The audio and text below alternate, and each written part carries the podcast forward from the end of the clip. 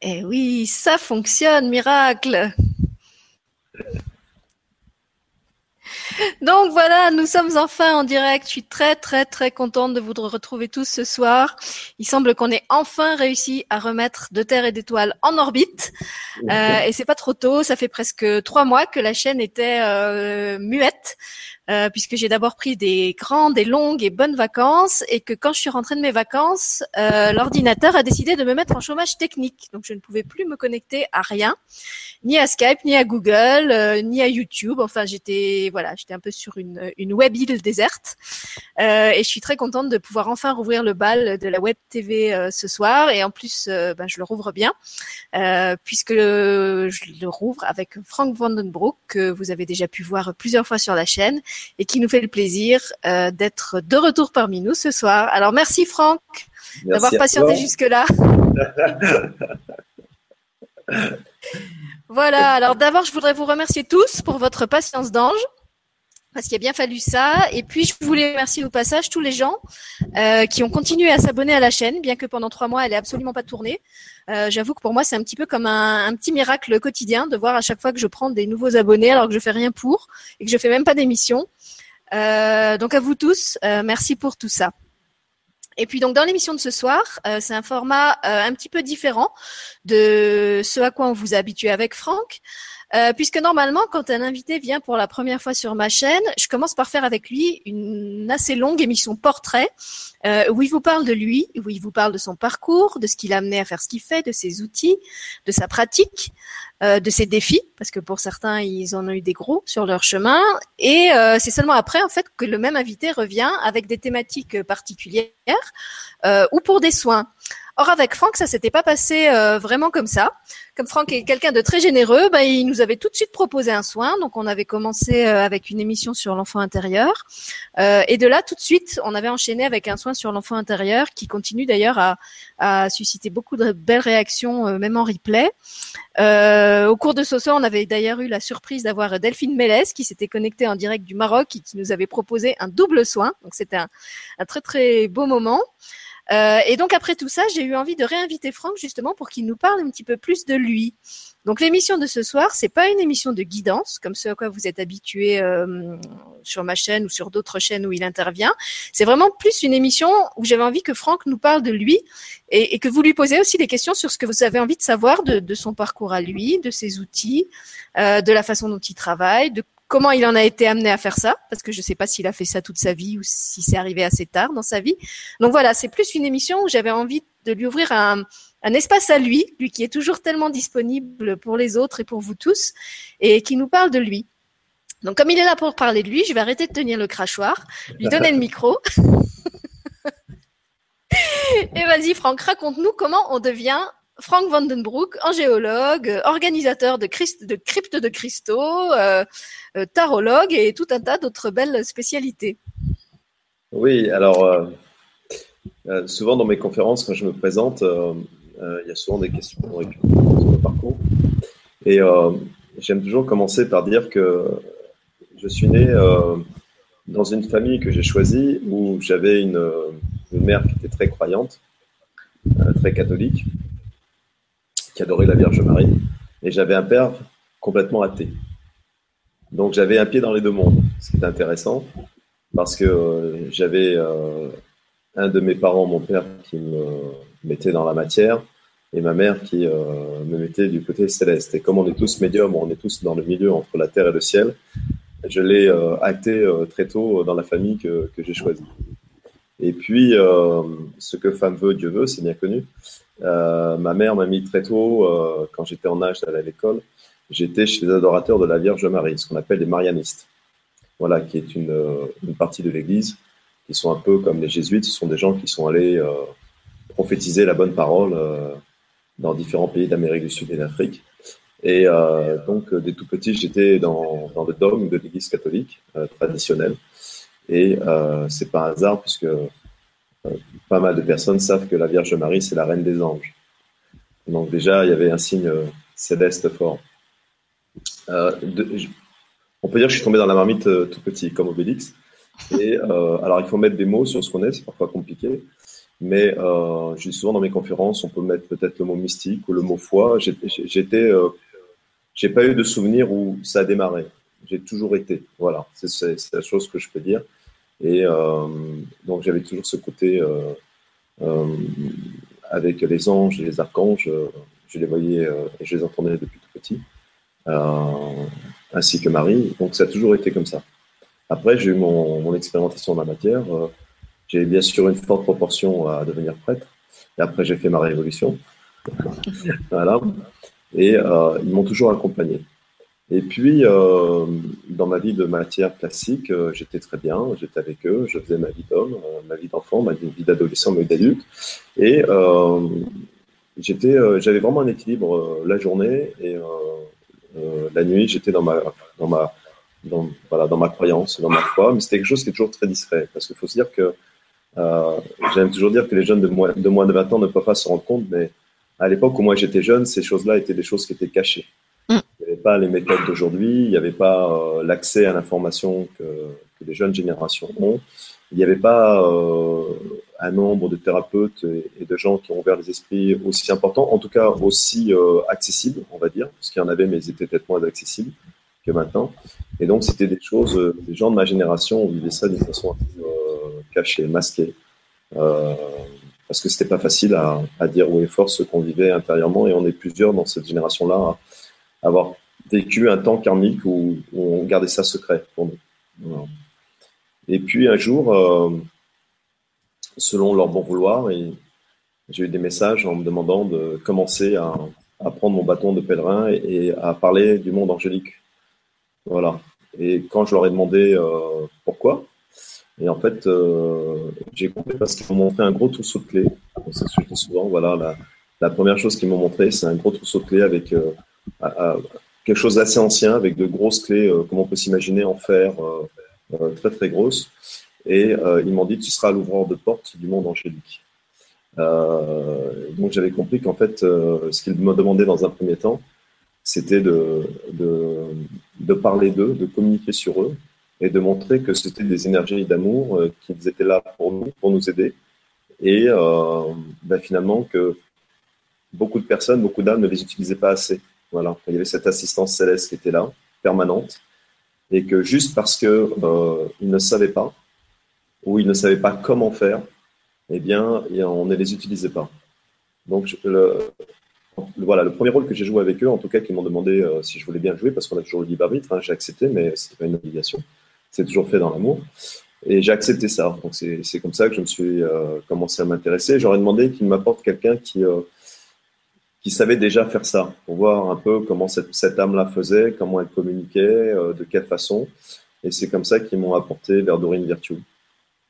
Alors Dorine Virtue, pour ceux qui sont euh, qui s'intéressent au monde angélique, c'est une des plus grandes spécialistes du monde angélique hein, depuis des années. Et donc, euh, ils m'ont apporté vers elle. Et puis après, ils sont, ils, sont venus, quand une fois que ça a été acté, ils m'ont dit maintenant tu dois acter le soin.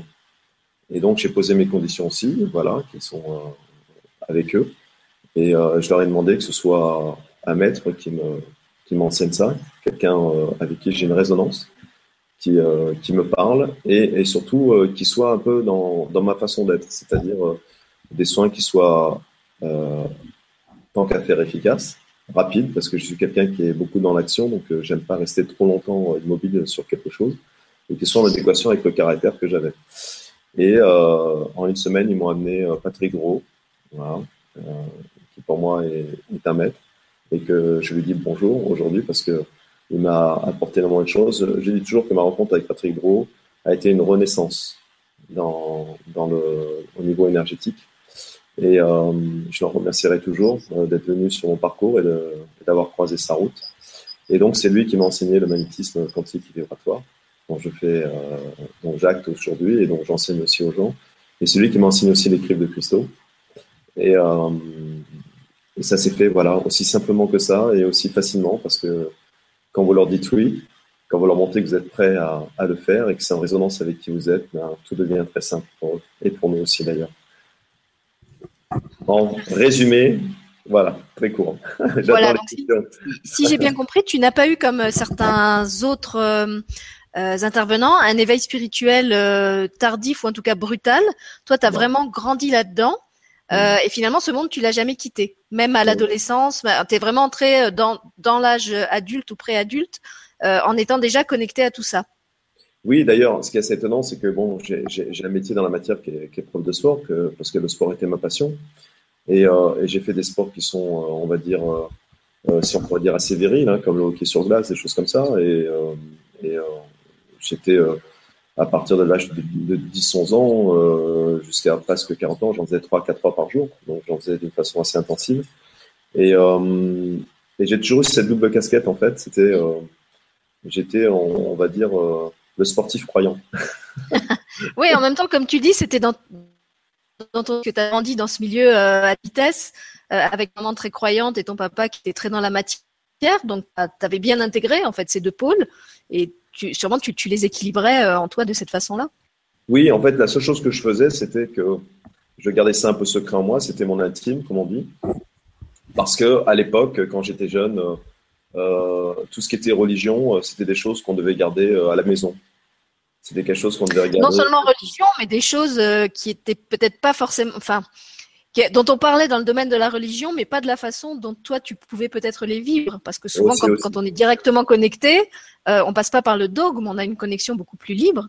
Et euh, moi, j'ai un, un, enfant qui a 10 ans, qui est très très connecté. on parle beaucoup de tout ça. Et récemment, euh, bah, je lui parlais de comment c'était pour moi, enfant, euh, qui avait grandi dans une famille athée, où, où, je pouvais parler de ça avec personne. Et il me dit, mais euh, je sais pas comment t'as fait. Je sais pas com comment t'as fait avec toutes ces perceptions. Tu, tu, devais te sentir tellement seul. Et c'est vrai, je me sentais très très seule. Je me sentais vraiment euh, euh, anormal, voire limite extraterrestre. et je sais que beaucoup de, de d'autres euh, d'autres personnes. J'ai entendu Lumineuse parler de ça, j'ai entendu euh, Laura Marie parler de ça. Il y a, il y a quand même beaucoup de, euh, de gens pour qui c'est c'est capté. En fait, c'était presque un, un, fardeau à un moment parce que justement, ça, à la fois, c'était un cadeau immense et en même temps, c'était quelque chose dont qu'on pouvait pas partager avec les autres qui, qui, qui à la limite nous, nous, oui, nous isolait, nous, nous mettait comme dans une espèce de d'enclave, euh, jusqu'à ce qu'on rencontre des gens euh, avec qui on pouvait parler de ça euh, ouvertement. Parce que même dans le milieu religieux, moi, les, premiers contacts que j'ai eus euh, avec des milieux religieux, ben, en fait, je retrouvais pas du tout ce qui correspondait avec mon expérience à moi de ces mondes-là. C'est-à-dire que il y avait des côtés qui m'attiraient, mais en même temps, ça me semblait très étroit, très petit, très très cloisonné. Et ça, ça cadrait pas avec mon expérience que je vivais moi. C'était beaucoup plus vaste que tout ça. Ouais, donc voilà, je, je, je, pense que c'est bien que tu le rappelles et je le rappelle aussi s'il y a des jeunes qui nous écoutent, euh, qui, qui, se rendent compte de la chance qu'ils ont aujourd'hui d'avoir accès à tout ça, comme tu le dis, par l'information, par euh, tous les gens qui aujourd'hui osent s'exprimer euh, sur tous ces sujets-là et avec la liberté qu'on qu connaît. Alors moi, j'ai eu une chance euh, assez extraordinaire, c'est que je l'exprimais pas, mais j'en ai pas souffert. J'en ai pas mm. souffert parce que pour deux raisons qui sont importantes dans mon parcours. C'est d'abord parce que j'avais une mère qui y croyait. Mm. Et donc, euh, cette mère qui y croyait euh, euh, me, donnait confiance en mes ressentis finalement. Mm. Voilà. Et la deuxième chose, c'est que même quand j'étais dans le dôme de l'Église catholique, j'ai rencontré des prêtres extraordinaires. J'ai rencontré des, des, des, prêtres humains euh, et, et, des prêtres qui, qui m'ont enseigné des choses d'une façon assez, assez extraordinaire. Et, et j'en pense à deux, deux ou trois que j'ai rencontrés dans mon parcours de vie. Et comme quoi, il n'y a pas de hasard. Et, et, et c'était des, je vais presque dire, c'était des humains prêtres plutôt que des prêtres humains. Et ça change tout. Ça change tout dans la donne. Et, euh, et, et, et, je les remercie d'avoir croisé ma route parce que c'est des gens qui m'ont qui m'ont ouvert les yeux et qui, qui m'ont montré que même si on faisait partie d'un dogme, on restait quand même des, des, choses bien plus grandes que ça. Et eux le vivaient comme ça. Et, et, et, ça me réconfortait dans le sens de dire que euh, même euh, dans l'église que moi, auquel j'étais confronté, il y avait de belles choses à l'intérieur aussi. Mm. Très belles choses. Et il y avait de, de, de très belles âmes en, en, en, tant que prêtre. Et euh, donc, ça a été mes deux chances dans mon parcours jeune par rapport à ça. Et surtout, je n'avais pas, c'était tellement moi que je n'avais pas la nécessité forcément d'en parler. Tu vois ce que je veux te dire? Mm. Je le mm. vivais plus que d'en parler. C'était pas quelque chose où, où euh, j'avais pas forcément l'envie euh, ni la nécessité de d'exprimer ou d'expliquer qui j'étais, ce que je ressentais. Ça se suffisait à lui-même en fait. Voilà. Mm. Ça suffisait. Oui, c'était une évidence en fait. Voilà, c'était une évidence. Et donc, si, si tu veux, ce qui m'a amené à en parler, c'est parce que j'ai eu des messages de, de mon ange gardien et, et, de mes archanges. C'est eux qui m'ont demandé d'en parler. Mais si je n'avais pas eu ces messages-là de leur demande, peut-être qu'à l'heure d'aujourd'hui, je ne ferais même pas ça. Tu vois, c'était pas un besoin euh, vital pour moi de, le faire. Après, c'est évidemment, je l'ai fait parce que ça me faisait plaisir de, parler du monde euh, dans lequel je vis et de ce monde céleste qui est si merveilleux. Et euh, quand on aime, ben oui, euh, sans problème, on, le fait, il n'y a, pas de souci. Mais dans mon parcours de jeunesse, voilà, je ne peux pas dire que j'ai souffert de ça. Je peux juste dire que dans ces temps-là, je comprenais que euh, ce n'était pas facile d'en parler. Et je pense que notre génération, voilà, euh, la génération euh, de ces années-là, a servi justement de tampon entre l'ancien et le nouveau.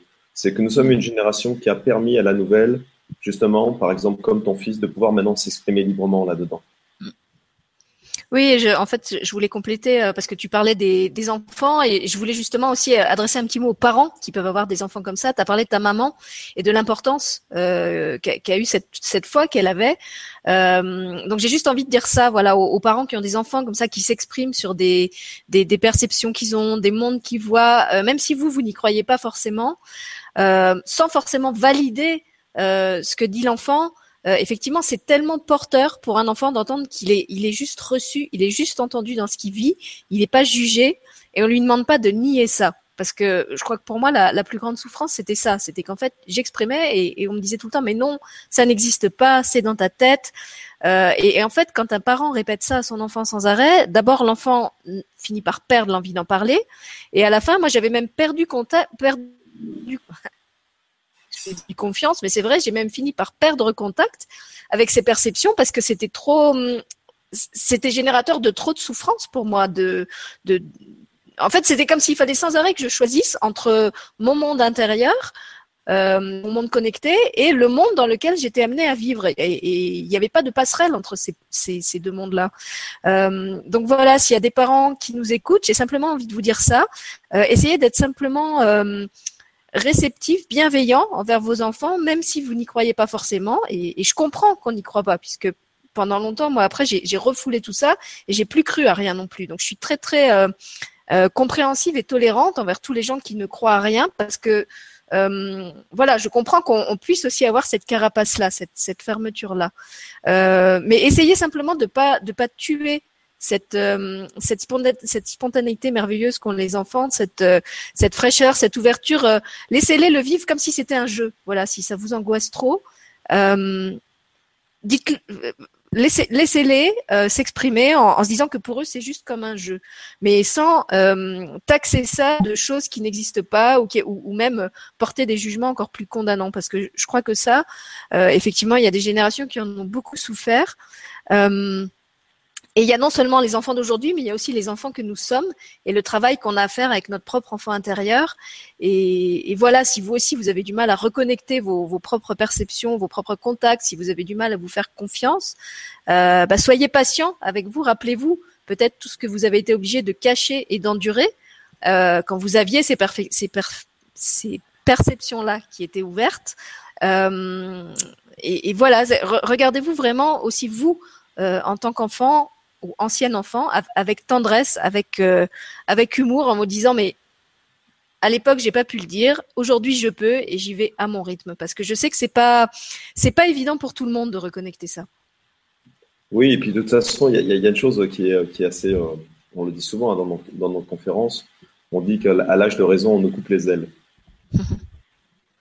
Donc euh, euh, oui, bah c'est la tradition, c'est la matière qui est comme ça.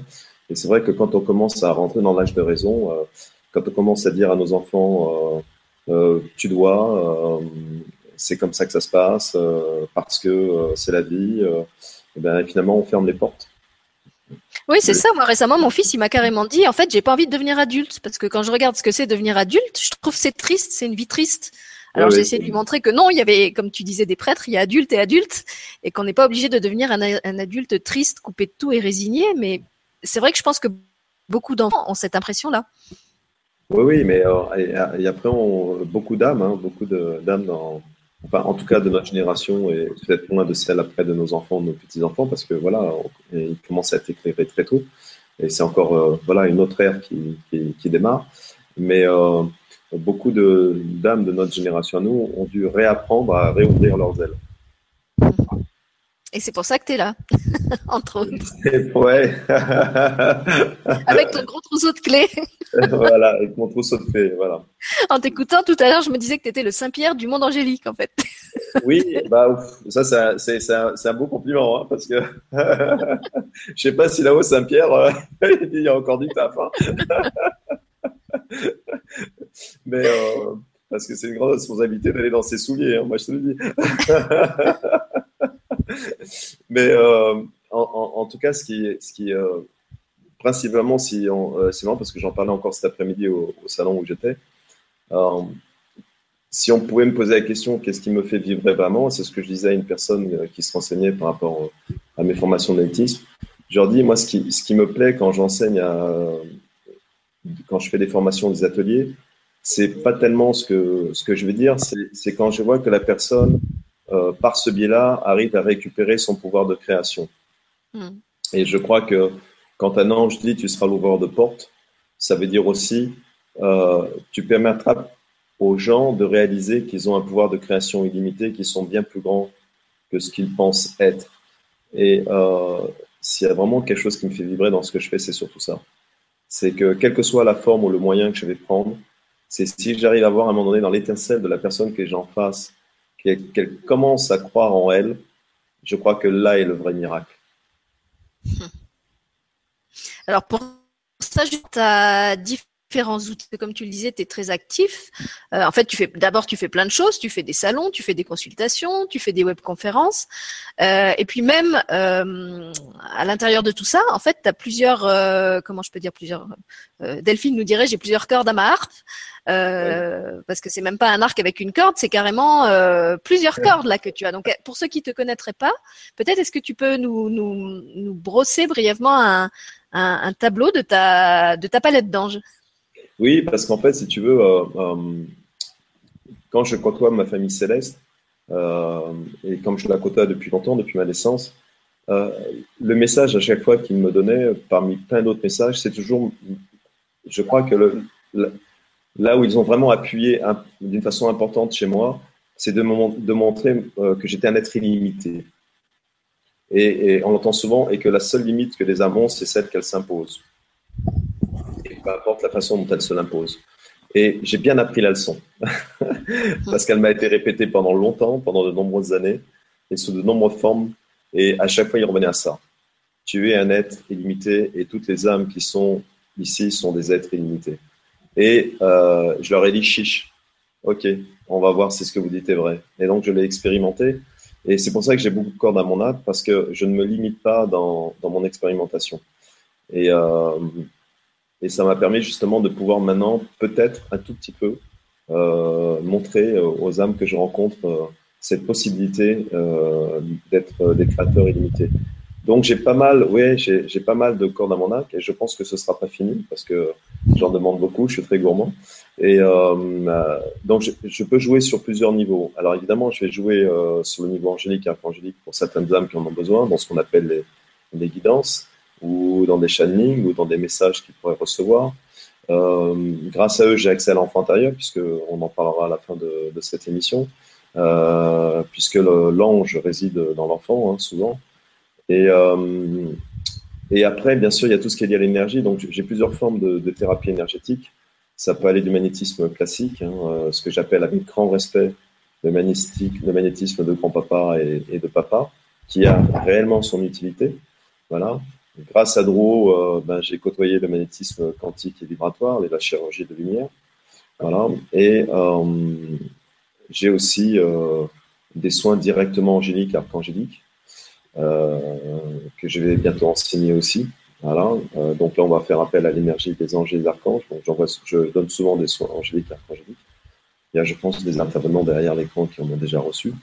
Et euh, je vais, euh, je, suis en train de préparer ce que j'appelle un, un, soin énergétique qu'on appelle le cœur céleste, qui va permettre de, comme je suis quelqu'un, comme j'ai dit tout à l'heure, qui aime que les choses soient vite faites, pragmatiques et très concrètes, qui va permettre de pouvoir euh, envoyer euh, peut-être 3, 4, 5, 10, 15, selon ce que les, les thérapeutes voudront, euh, soins en même temps en 5 minutes à la personne et lui dire au revoir, merci, c'est fait. Bonne journée. Le pack, quoi, c'est un pack. Voilà, c'est tacté. Voilà.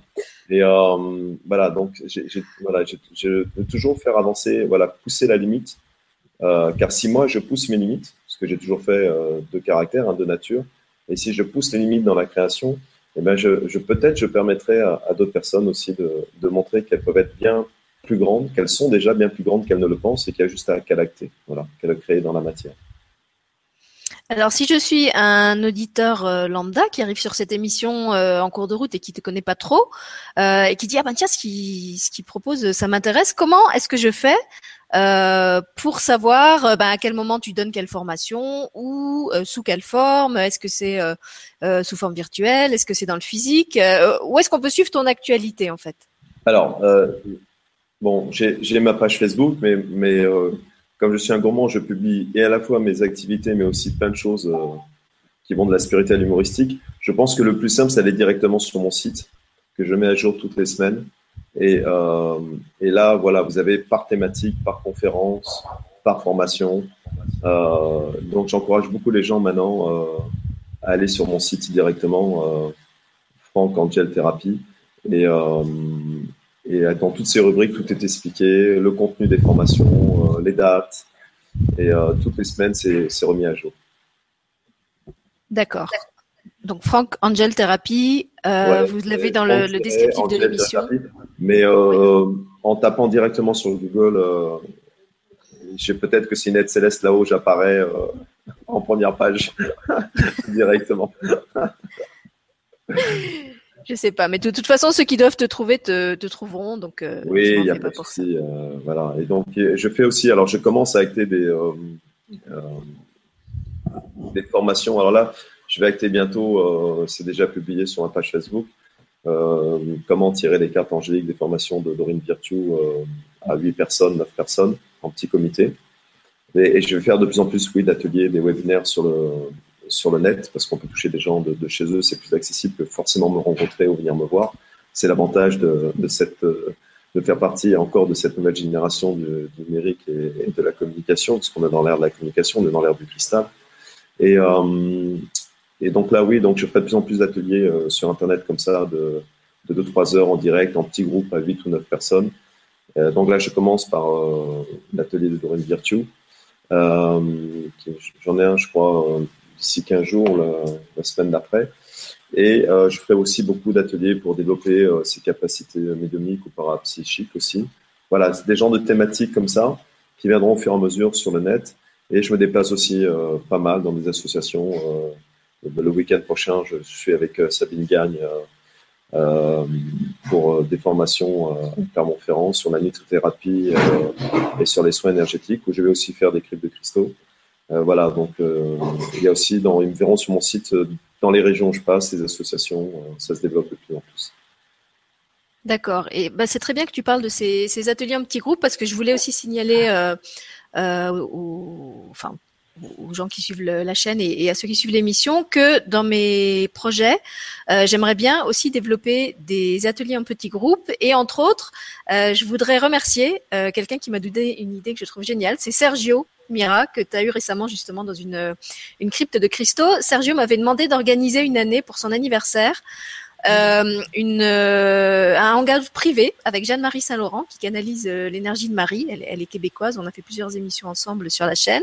Et il m'avait dit, je voudrais organiser un anniversaire un peu différent pour les gens de ma famille qui sont tous loin. Euh, donc plutôt que bah, de chercher à se réunir dans un lieu géographique où de toute façon c'est pas possible et puis de faire une bouffe, euh, j'ai envie de leur offrir un rendez-vous avec Jeanne-Marie Saint-Laurent, euh, qu'elle leur canalise un message de Marie et que ce soit ça leur cadeau. Ce sera ça ma fête d'anniversaire. Et j'avais trouvé tellement génial cette idée de hum, voilà de proposer des, des web festivités euh, sous une forme euh, spirituelle, de, de, se réunir et de se rassembler et de faire quelque chose dans la joie euh, qui soit autre chose qu'un bowling ou une bouffe ou, ou ce qu'on connaît habituellement dans la 3D, euh, que j'ai décidé justement de, de mettre ça à disposition euh, à travers ma chaîne. Donc il y a un nouveau site qui est en construction et euh, sur ce site, donc vous aurez la possibilité de me demander euh, un rendez-vous avec l'invité de votre choix en me précisant combien il y aurait de personnes, avec qui vous voudriez le faire et vraiment on va essayer ensemble de concocter un petit programme sur mesure euh, pour vous et vos invités avec euh, l'intervenant euh, que, vous, que, que, vous avez envie de, de, recevoir dans vos murs virtuels, si bien sûr il est d'accord. Donc voilà, je vous en parle bien que ce soit pas encore en place, mais je trouve que c'est une très ah chouette idée et ça va un peu dans le sens de... Faire de la teufeuse spirituelle à travers Internet, c'est quand même pas mal. C'est ça, moi j'avais j'avais déjà réussi à lancer le, le, silence sur les web TV, et ben maintenant je vais faire la, je vais faire la teuf. Ça sera la nouvelle corde à mon arc. Donc, donc, donc tu vois l'évolution en 30 ans quand même, hein c'est incroyable. C'est sûr. Alors, est-ce que tu veux ajouter encore quelque chose ou est-ce que je Non, je préfère répondre aux questions. Je pense que c'est le plus simple, ouais, s'il y a des questions. Voilà, bah, c'est bien. Ça fait ça fait à peu près une demi-heure là que tu t'es présenté. Alors, je vais repasser euh, côté euh, côté spectateur sur le chat.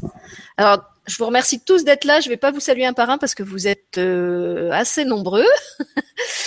Et donc, je vais prendre. Alors, je rappelle aussi pour ceux qui sont pas familiers de la chaîne que je ne prends pas les questions dans l'ordre, je les prends complètement au feeling. Donc, ne vous sentez pas oublié ou vexé si je prends pas votre question. C'est vraiment euh, totalement intuitif de ma part. Alors, euh, une question de la fée Chris qui nous dit tout d'abord merci à vous pour cette soirée. Voici mes questions pour notre ange. Avais-tu un autre métier avant de faire celui-ci? Depuis quand as-tu décidé de faire cela et pourquoi? Bon, tu as déjà un peu répondu en fait. Oui, on a un peu répondu, oui, voilà. Donc, euh, j'ai un métier. Euh, en fait, je m'occupais déjà du corps, parce que je m'occupais euh, du physique, hein, le temple de l'âme. Et bah, maintenant, j'ai bouclé la boucle cœur, corps, âme et esprit. Donc, c'est vraiment un choix en fait que tu aies gardé ton, ton métier de prof de sport. C'est un équilibre pour toi. C'est pas un métier alimentaire qui te permet euh, en complément de, de faire ton activité euh, parallèle, j'allais dire, ton activité bah, avec les anges, euh, etc. En, fait, bon, d'abord, c'est une, une, passion hein, que j'ai viscérale depuis très jeune, hein, le sport depuis 7-8 ans, donc ça reste une passion. Hein. Elle, est, elle, est, là. Et puis, c'est j'aime bien laisser faire aussi l'univers. C'est souvent ce que je dis dans, dans mes danses, et, je sais si je vais répéter cet après-midi. Euh, c'est vrai qu'on a une certaine forme d'impatience et on, aime, on a toujours peur de ne pas assez faire les choses ou d'acter. Et on ne se rend pas compte que l'univers, lui aussi, il a son rythme et qu'il a ses actes à accomplir aussi vis-à-vis de nous. Et, et, parfois, finalement, on retarde un peu le processus parce qu'on veut être tellement dans l'action par dû à notre impatience que ben on, on recule en fait, euh, on empêche l'eau de l'univers de s'écouler, ses actions, et on recule. Et souvent, on a une expression, on dit oh tu sais depuis le temps l'eau a coulé sous les ponts. Mm. Ça veut dire que dans la dialectique classique, finalement, on croit que l'univers aussi avance, que rien n'est figé et, euh, et, que finalement on a toujours l'impression que nous euh, c'est figé pour nous en fait. Tu vois euh, il avance pas pour nous. Il avance pour les autres mais pas pour nous. Et, je crois que le, jour où, où, l'univers estimera que par rapport à qui je suis et, peut-être ce que je dois apporter décidera que une activité prendra le pas sur l'autre ça se fera naturellement. Et peut-être qu'un jour j'arrêterai oui d'être ça dans la matière et que je ferai peut-être que du sport pour mon plaisir mais euh, je laisse faire les choses et, et euh, j'avance euh, en cohérence, en, tout cas en essayant d'être le plus cohérent avec qui je suis. Et je me pose pas trop la question par rapport à savoir ce qui va se passer demain. déjà remplir aujourd'hui et, et c'est déjà un job à plein temps.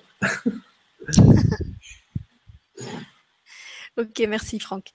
Alors, il y a une autre question d'Angélique Coccinelle ouais. qui demande est-ce que les Elohim ont un lien avec les anges? Alors, ah. Je, ah bah, tu étais là avec ton trousseau de clés, euh, on n'est pas venu te poser des questions faciles. Ouais, ouais, c'est. Merci. alors, on veut voir si tu as vraiment euh, toutes les clés. Oui, parce que euh, le, le, mot lien peut prendre plusieurs aspects, mais en partant du principe que tout est connexion et que de l'autre côté, tout est interaction, je ne peux pas croire qu'il n'y a pas de lien entre les éolimes et les anges. Mais si on parle de nature, non, c'est différent. Euh, pour moi. Euh, je répète toujours que, en, tout cas, les, anges que je connais moi, parce que je, suis sûr que je ne connais pas toutes les formes et de nature d'anges qui existent, et, c'est très bien comme ça. ceux que je connais sont suffisants pour moi. Mais les anges que, que, moi je connais, ce sont des énergies spécifiques créées anges dès le départ. et donc, un Elohim est un Elohim. et voilà. Par contre, je sais que, enfin, j'ai l'intuition et, on m'a souvent montré qu'il y avait différentes natures d'anges et différentes formes d'anges. Et même des êtres comme nous incarnés pouvons accéder au stade angélique. D'accord? Mais on peut accéder à une nature angélique. Et euh, euh, parmi les nombreuses natures angéliques qui existent. Et, ça veut dire quoi? C'est quand on dit, euh, par exemple, tu es un ange terrestre, eh ben, ça veut dire que l'âme qu'on a été incarnée dans son évolution a, a, réussi, en tout cas, est arrivée au stade de l'énergie angélique. Et donc, on peut, au niveau de notre âme, euh, arriver à, on va dire, à, un stade angélique, à une nature d'ange, mais qui n'est pas la nature d'ange dans laquelle peut-être que cette personne pose, c'est-à-dire son ange gardien ou, l'archange. Ça, ce sont des natures ont été bien définies par la source, et euh, il n'y en a que deux, hein. euh, à notre connaissance, c'est Métatron et Sandalphon, qui ont été incarnés et qui ont vraiment cette nature-là angélique. D'accord. Alors justement, puisque tu nous parles des différentes sortes d'anges, il y avait une question euh, de Nathalie Roth qui demandait est-ce que tu peux nous dire quel ange tu es? Tu, Tout à l'heure, tu nous as parlé de ta famille, ta famille céleste ou ta famille d'anges. Je ne sais plus comment tu l'as, tu l'as appelé. Oui. Alors en, fait, euh, euh, de, ce qu'on m'a révélé par rapport à ce qu'on a coupé de ma connaissance, c'est que la Terre n'est pas mon incarnation euh, primaire. D'accord? Je viens en mission ici. Je suis d'une autre galaxie et je suis un être euh, d'une autre galaxie. Et euh, de temps en temps, et donc j'ai atteint le stade d'énergie et de nature angélique dans l'être ailé que je suis dans une autre galaxie. Et de temps en temps, on vient me chercher pour venir sur Terre et acter certaines choses. Donc, dans mes anciennes vies karmiques, j'en ai pas eu tellement sur la Terre. Mais à chaque fois que j'ai acté de redescendre sur la Terre, euh, ça a toujours été dans, dans des choses de, de, mysticisme, de guérison ou de choses comme ça. Euh, je sais que dans d'autres vies, euh, j'étais déjà guérisseur, j'étais déjà mystique, et euh, cette incarnation servait à ça. Mais je sais aussi une chose qu'on m'a qu'on m'a dévoilée, c'est que euh, je viens pas souvent ici.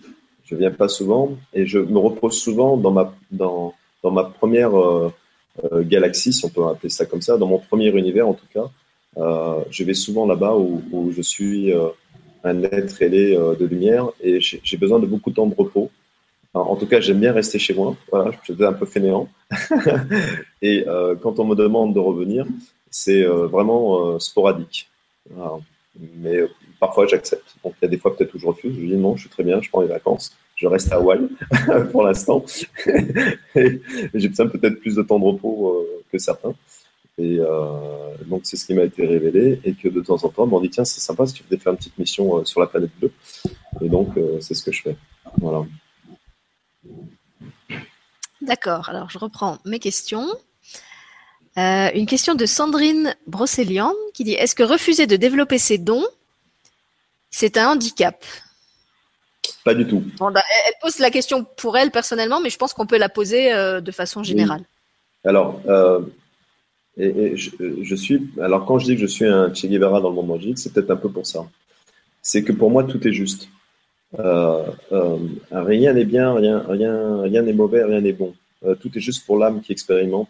Et je donne souvent cette, cette image-là. quand vous partez en voyage, vous prenez une valise et vous choisissez de mettre des vêtements. Et souvent, on a le réflexe d'en mettre plus que pas assez. Parce que j'aime bien cette phrase qui dit à chaque fois, c'est au cas où. Mhm. D'accord? Et souvent, on fait ces voyages-là avec 40% euh, euh, de vêtements en trop et on revient du voyage, on les a même pas ouverts, on les a même pas dépliés, on les a même pas mis sur soi. Et donc, on, vient expérimenter sur Terre avec un certain nombre de capacités, de munitions, euh, de savoir et de connaissances, d'abord qu'on a acquis dans d'autres vies karmiques, et euh, par rapport à l'expérimentation qu'on veut. Mais c'est une valise qu'on a et on a le libre arbitre de l'ouvrir ou pas de l'ouvrir et on a le libre arbitre de prendre la capacité qu'on veut ou pas. Hein, pour moi, dans cet amour universel que je côtoie, rien n'est obligatoire. rien n'est obligé et rien n'est punitif ou restreint ou, non non l'âme a le libre arbitre de choisir ce qu'elle expérimente à la vitesse qu'elle veut l'expérimenter et dans le temps qu'elle veut l'expérimenter. Et si elle n'expérimente pas dans ce karma-là, ben elle expérimentera dans un autre. Parce que finalement, on a l'éternité devant nous pour le faire. C'est pas si mal que ça. Et c'est pour ça que la vitesse à laquelle on va euh, n'a aucune importance. Le chemin avec lequel on prend n'a aucune importance parce qu'on aura mille fois l'occasion d'expérimenter ce qu'on n'a pas expérimenté dans cette vie-là. Et c'est pour ça que c'est juste. Et c'est juste euh, ce qu'on nous a construit, la dans la tradition dans laquelle on, est incarné, ce qu'on nous a enseigné, nos peurs, nos doutes, les personnages qu'on s'est fabriqués, qui vont peut-être estimer ou juger que ben, euh, on n'est pas dans notre mission, qu'on n'a pas fait ci, qu'on n'a pas fait ça. Euh. ce sont des, pour moi beaucoup de choses illusoires. C'est ça, c'est ce qu'on on en parlait un petit peu tout à l'heure avec les, capacités qu'on avait bloquées parce qu'on on n'avait pas le droit de les exprimer. Euh, il y a, comme, comme, tu dis, pour l'âme, tout est toujours juste. Et après, il y a le point de vue du personnage, euh, du, du, petit avatar là, qui est sur le plateau 3D, euh, qui lui voudrait que ça avance beaucoup plus vite et dans un certain ordre, et qui s'est déjà fait son programme, euh, sa checklist hein, de toutes les capacités spirituelles qu'il devrait développer et dans quel ordre et à quelle date il devrait arriver à quel truc. Enfin, moi, j'étais un peu comme ça. Si. C'est pour ça que j'en parle avec humour. C'est, c'est vraiment du vécu. Euh, et effectivement, il y a des moments où ça peut être très frustrant euh, de se rendre compte, pour, le personnage, je parle, hein, de, de, se rendre compte euh, de, qu'on en est toujours là et qu'on stagne toujours là et qu'on est toujours dans cette espèce d'ornière euh, euh, du doute et du scepticisme et ceci et cela. Et c'est pour ça que je reparlais tout à l'heure euh, justement de tout, tout, tout ce qu'on a dans nos valises, comme tu dis, tous ces, ces, ces, voyages qu'on a déjà fait euh, sur la terre, dont on a ramené un, peu comme si on avait ramené plein de bibelots, dont on a chargé nos étagères. Et comme tu le disais, ben en fait dans les bibelots, il y, en a la moitié qui sont complètement inutiles euh, et qu'il faut avoir le courage de jeter, mais en même temps, ben voilà, c'est pas c'est pas quelque chose qu'on arrive à faire du premier coup. Et souvent, ça nous demande justement une patience d'ange, euh, d'accepter qu'on ait encore tous ces, toutes, ces, toutes ces petites attaches euh, au monde terrestre. Mais en même temps, je me dis, c'est un peu comme tu sais, c'est un peu comme des rides, c'est un peu comme la, la, vie qui nous marque. Il y a des gens qui aiment pas leurs rides. Euh, moi, en fait, mes rides, je me dis, c'est, le chemin que la vie elle a tracé sur moi. Donc, le fait que j'ai des rides, ça montre aussi que j'ai vécu, euh, ça montre que j'ai eu des émotions. C'est, c'est comme une empreinte, en fait, de, de cette rencontre que j'ai eue avec la vie et avec la matière. Et je crois que ces empreintes karmiques et qui à certains moments nous, nous semblent aussi des fardeaux, euh, bah c'est pareil, c'est un peu les, les rides de notre âme. Euh, qu'elle peut choisir de, vouloir lifter ou qu'elle peut choisir euh, d'aimer en se disant mais ça fait partie de ma beauté. Euh, et puis le jour où je déciderai d'être complètement liftée, ben je le ferai, mais en attendant je suis pas obligée de me détester parce que je suis pas liftée.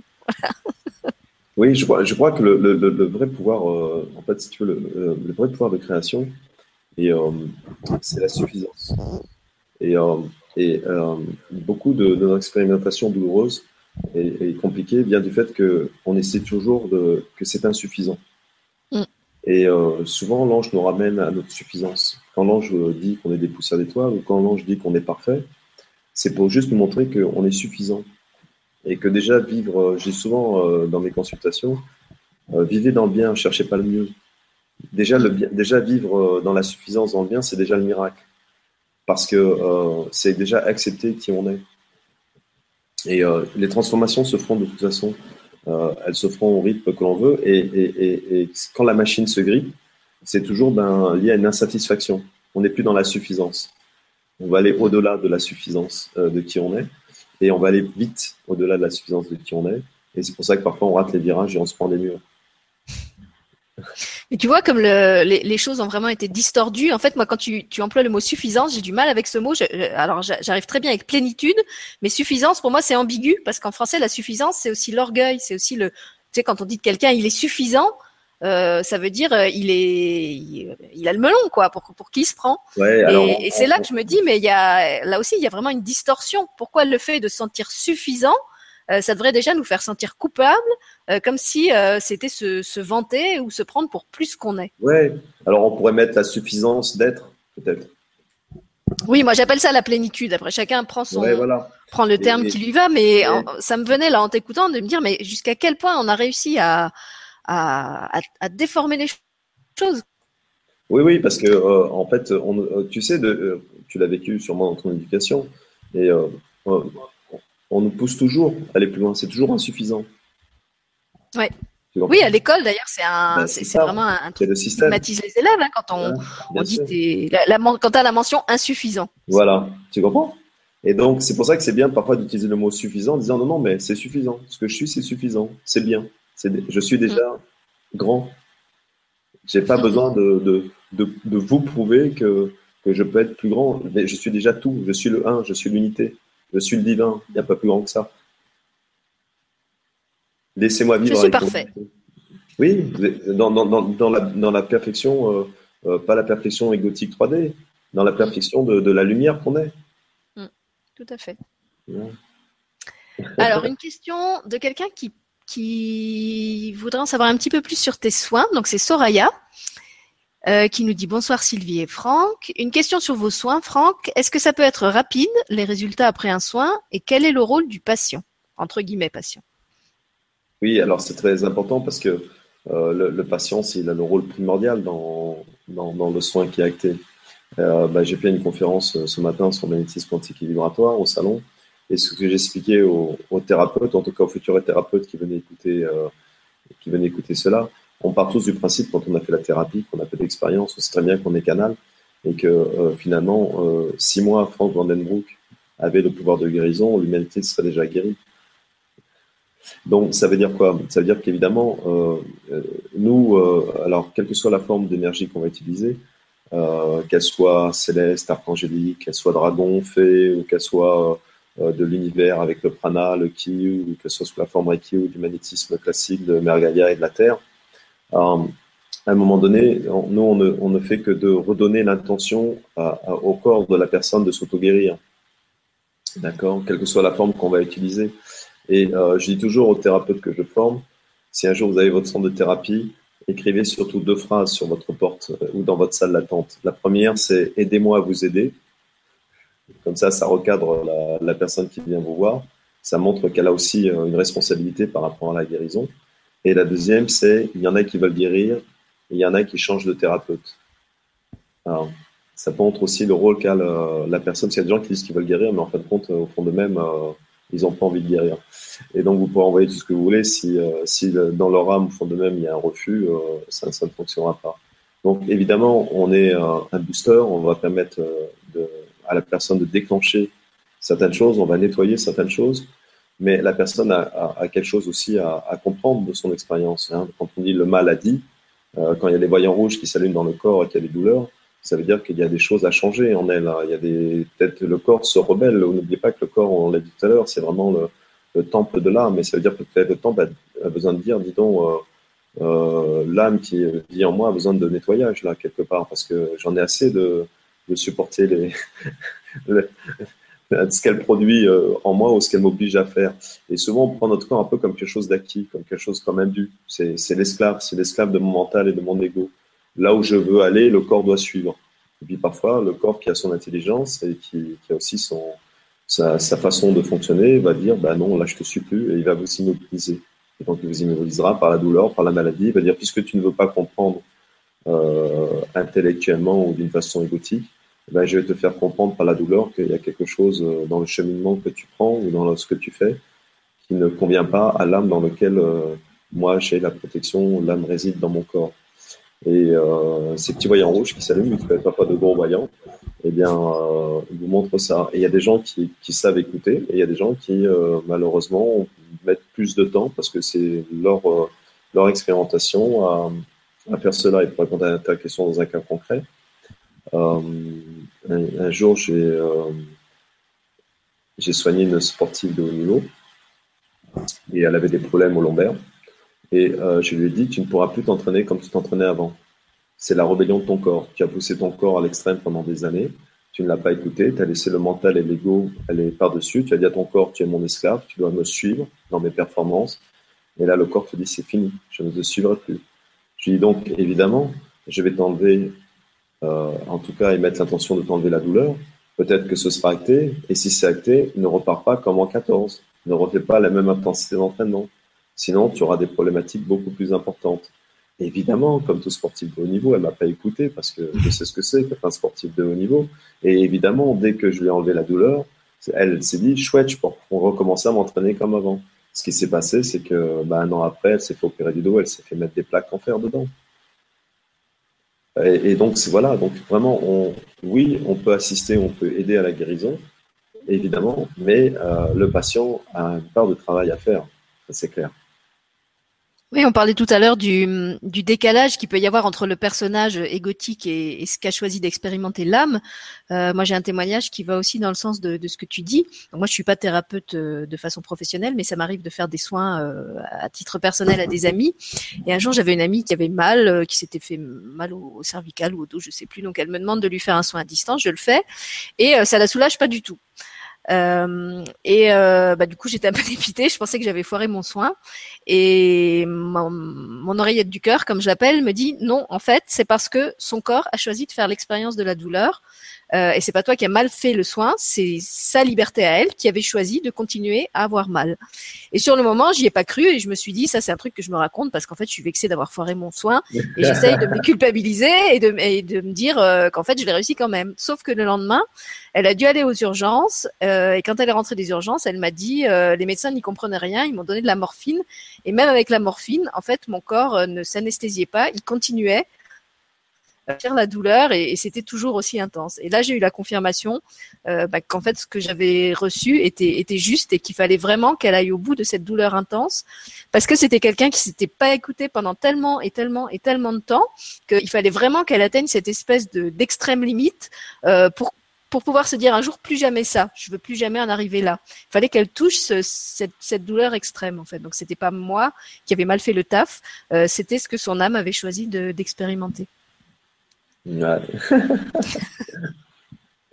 Et puis alors, pour montrer que tu es tout à fait suffisant, Franck, je voulais te lire un témoignage, le témoignage de Victoria, qui dit J'ai eu le grand plaisir de rencontrer Franck. C'est une personne extrêmement lumineuse.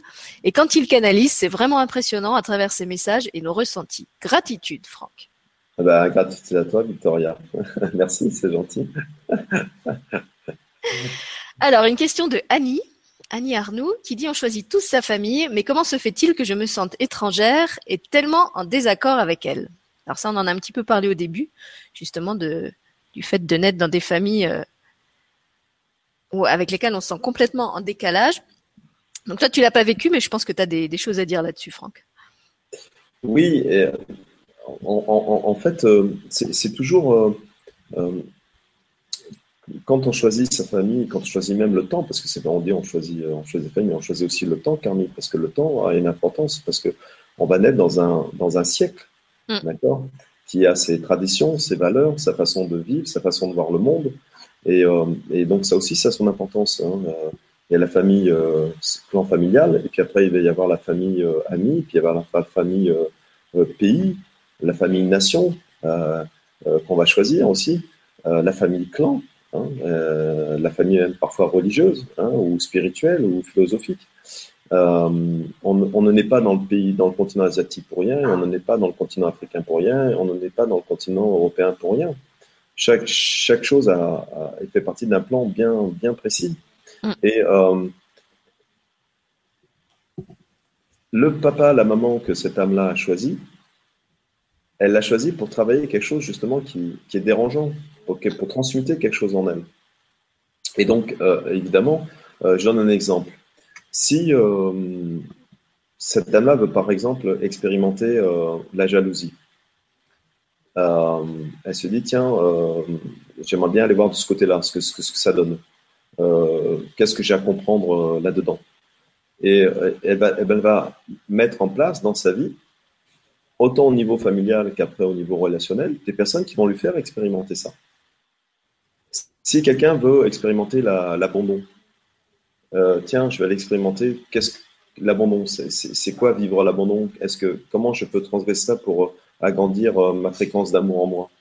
Bah, Elle a forte chance d'aller choisir une famille où elle sera abandonnée, en tout cas où on s'occupera pas d'elle, où on pourra l'abandonner dès la naissance, ou en cours de route, ou tomber sur des parents qui, qui auront cette, cette notion peut-être d'être plus euh, sur eux-mêmes que sur s'occuper de l'enfant. Il y aura une notion d'abandon de l'enfant qui sera très importante.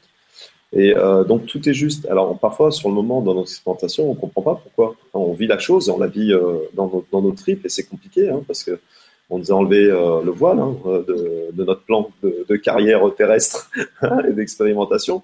Donc on le vit pleinement et, et, il faut le vivre pleinement pour, pour justement que ça on, on grandisse. Et, et euh, je dis toujours, on va pas au bac avec les solutions, sinon on passerait pas le bac, ça n'a aucun, intérêt. Quand vous un examen, vous venez pas avec les solutions. Hein, vous venez et, vous, êtes, y allez avec vos tripes et avec ce que vous avez acté ou pas. Et, c'est ça. Et c'est pour ça qu'il faut vraiment. Euh, euh moi, j'aime bien cette vision de l'aigle, c'est-à-dire ne pas voir son papa et sa maman comme juste des terriens, mais comme, comme des âmes qui ont un rôle à jouer dans notre expérimentation. Et parfois, quand c'est compliqué, euh, la vision de l'aigle, c'est toujours de se dire ben, j'ai eu plein de papas et de mamans différents dans notre vie, et j'aurai plein de papas et mamans différents dans, dans des futures vies. Et donc, ce papa-là et sa maman-là, ne sont là que pour ce karma-là et ont un rôle bien précis. Et, et c'est pas pour ça qu'il faut pas les aimer moins ou les aimer plus, mais c'est relativiser euh, le papa et la maman qu'on a dans ce karma-là. Mm. Ouais, alors moi je peux je peux compléter euh, à partir d'un exemple très personnel qui est le mien, puisque justement j'étais j'étais dans le même cas que toi. Euh, alors c'est vrai que sur sur le moment, je l'ai juste vécu comme une fatalité. Je trouvais ça je trouvais ça très difficile, bah oui, bah oui. euh, comme souvent beaucoup de gens. Et comme comme dit Franck, il faut vraiment à un moment arriver à, à, à dézoomer, à, pour, à, pour avoir cette vision de l'aigle et comprendre en fait pourquoi notre âme a fait ce choix-là, pourquoi on est venu expérimenter ça, pas du point de vue de notre, euh, je vais redire de notre avatar 3D euh, qui trouve ça difficile, mais du point de vue de notre choisi de faire une certaine expérience. Donc dans mon cas à moi, ce que ça m'a apporté de naître dans une famille comme ça, par exemple, c'est que ça m'a appris la solidité intérieure.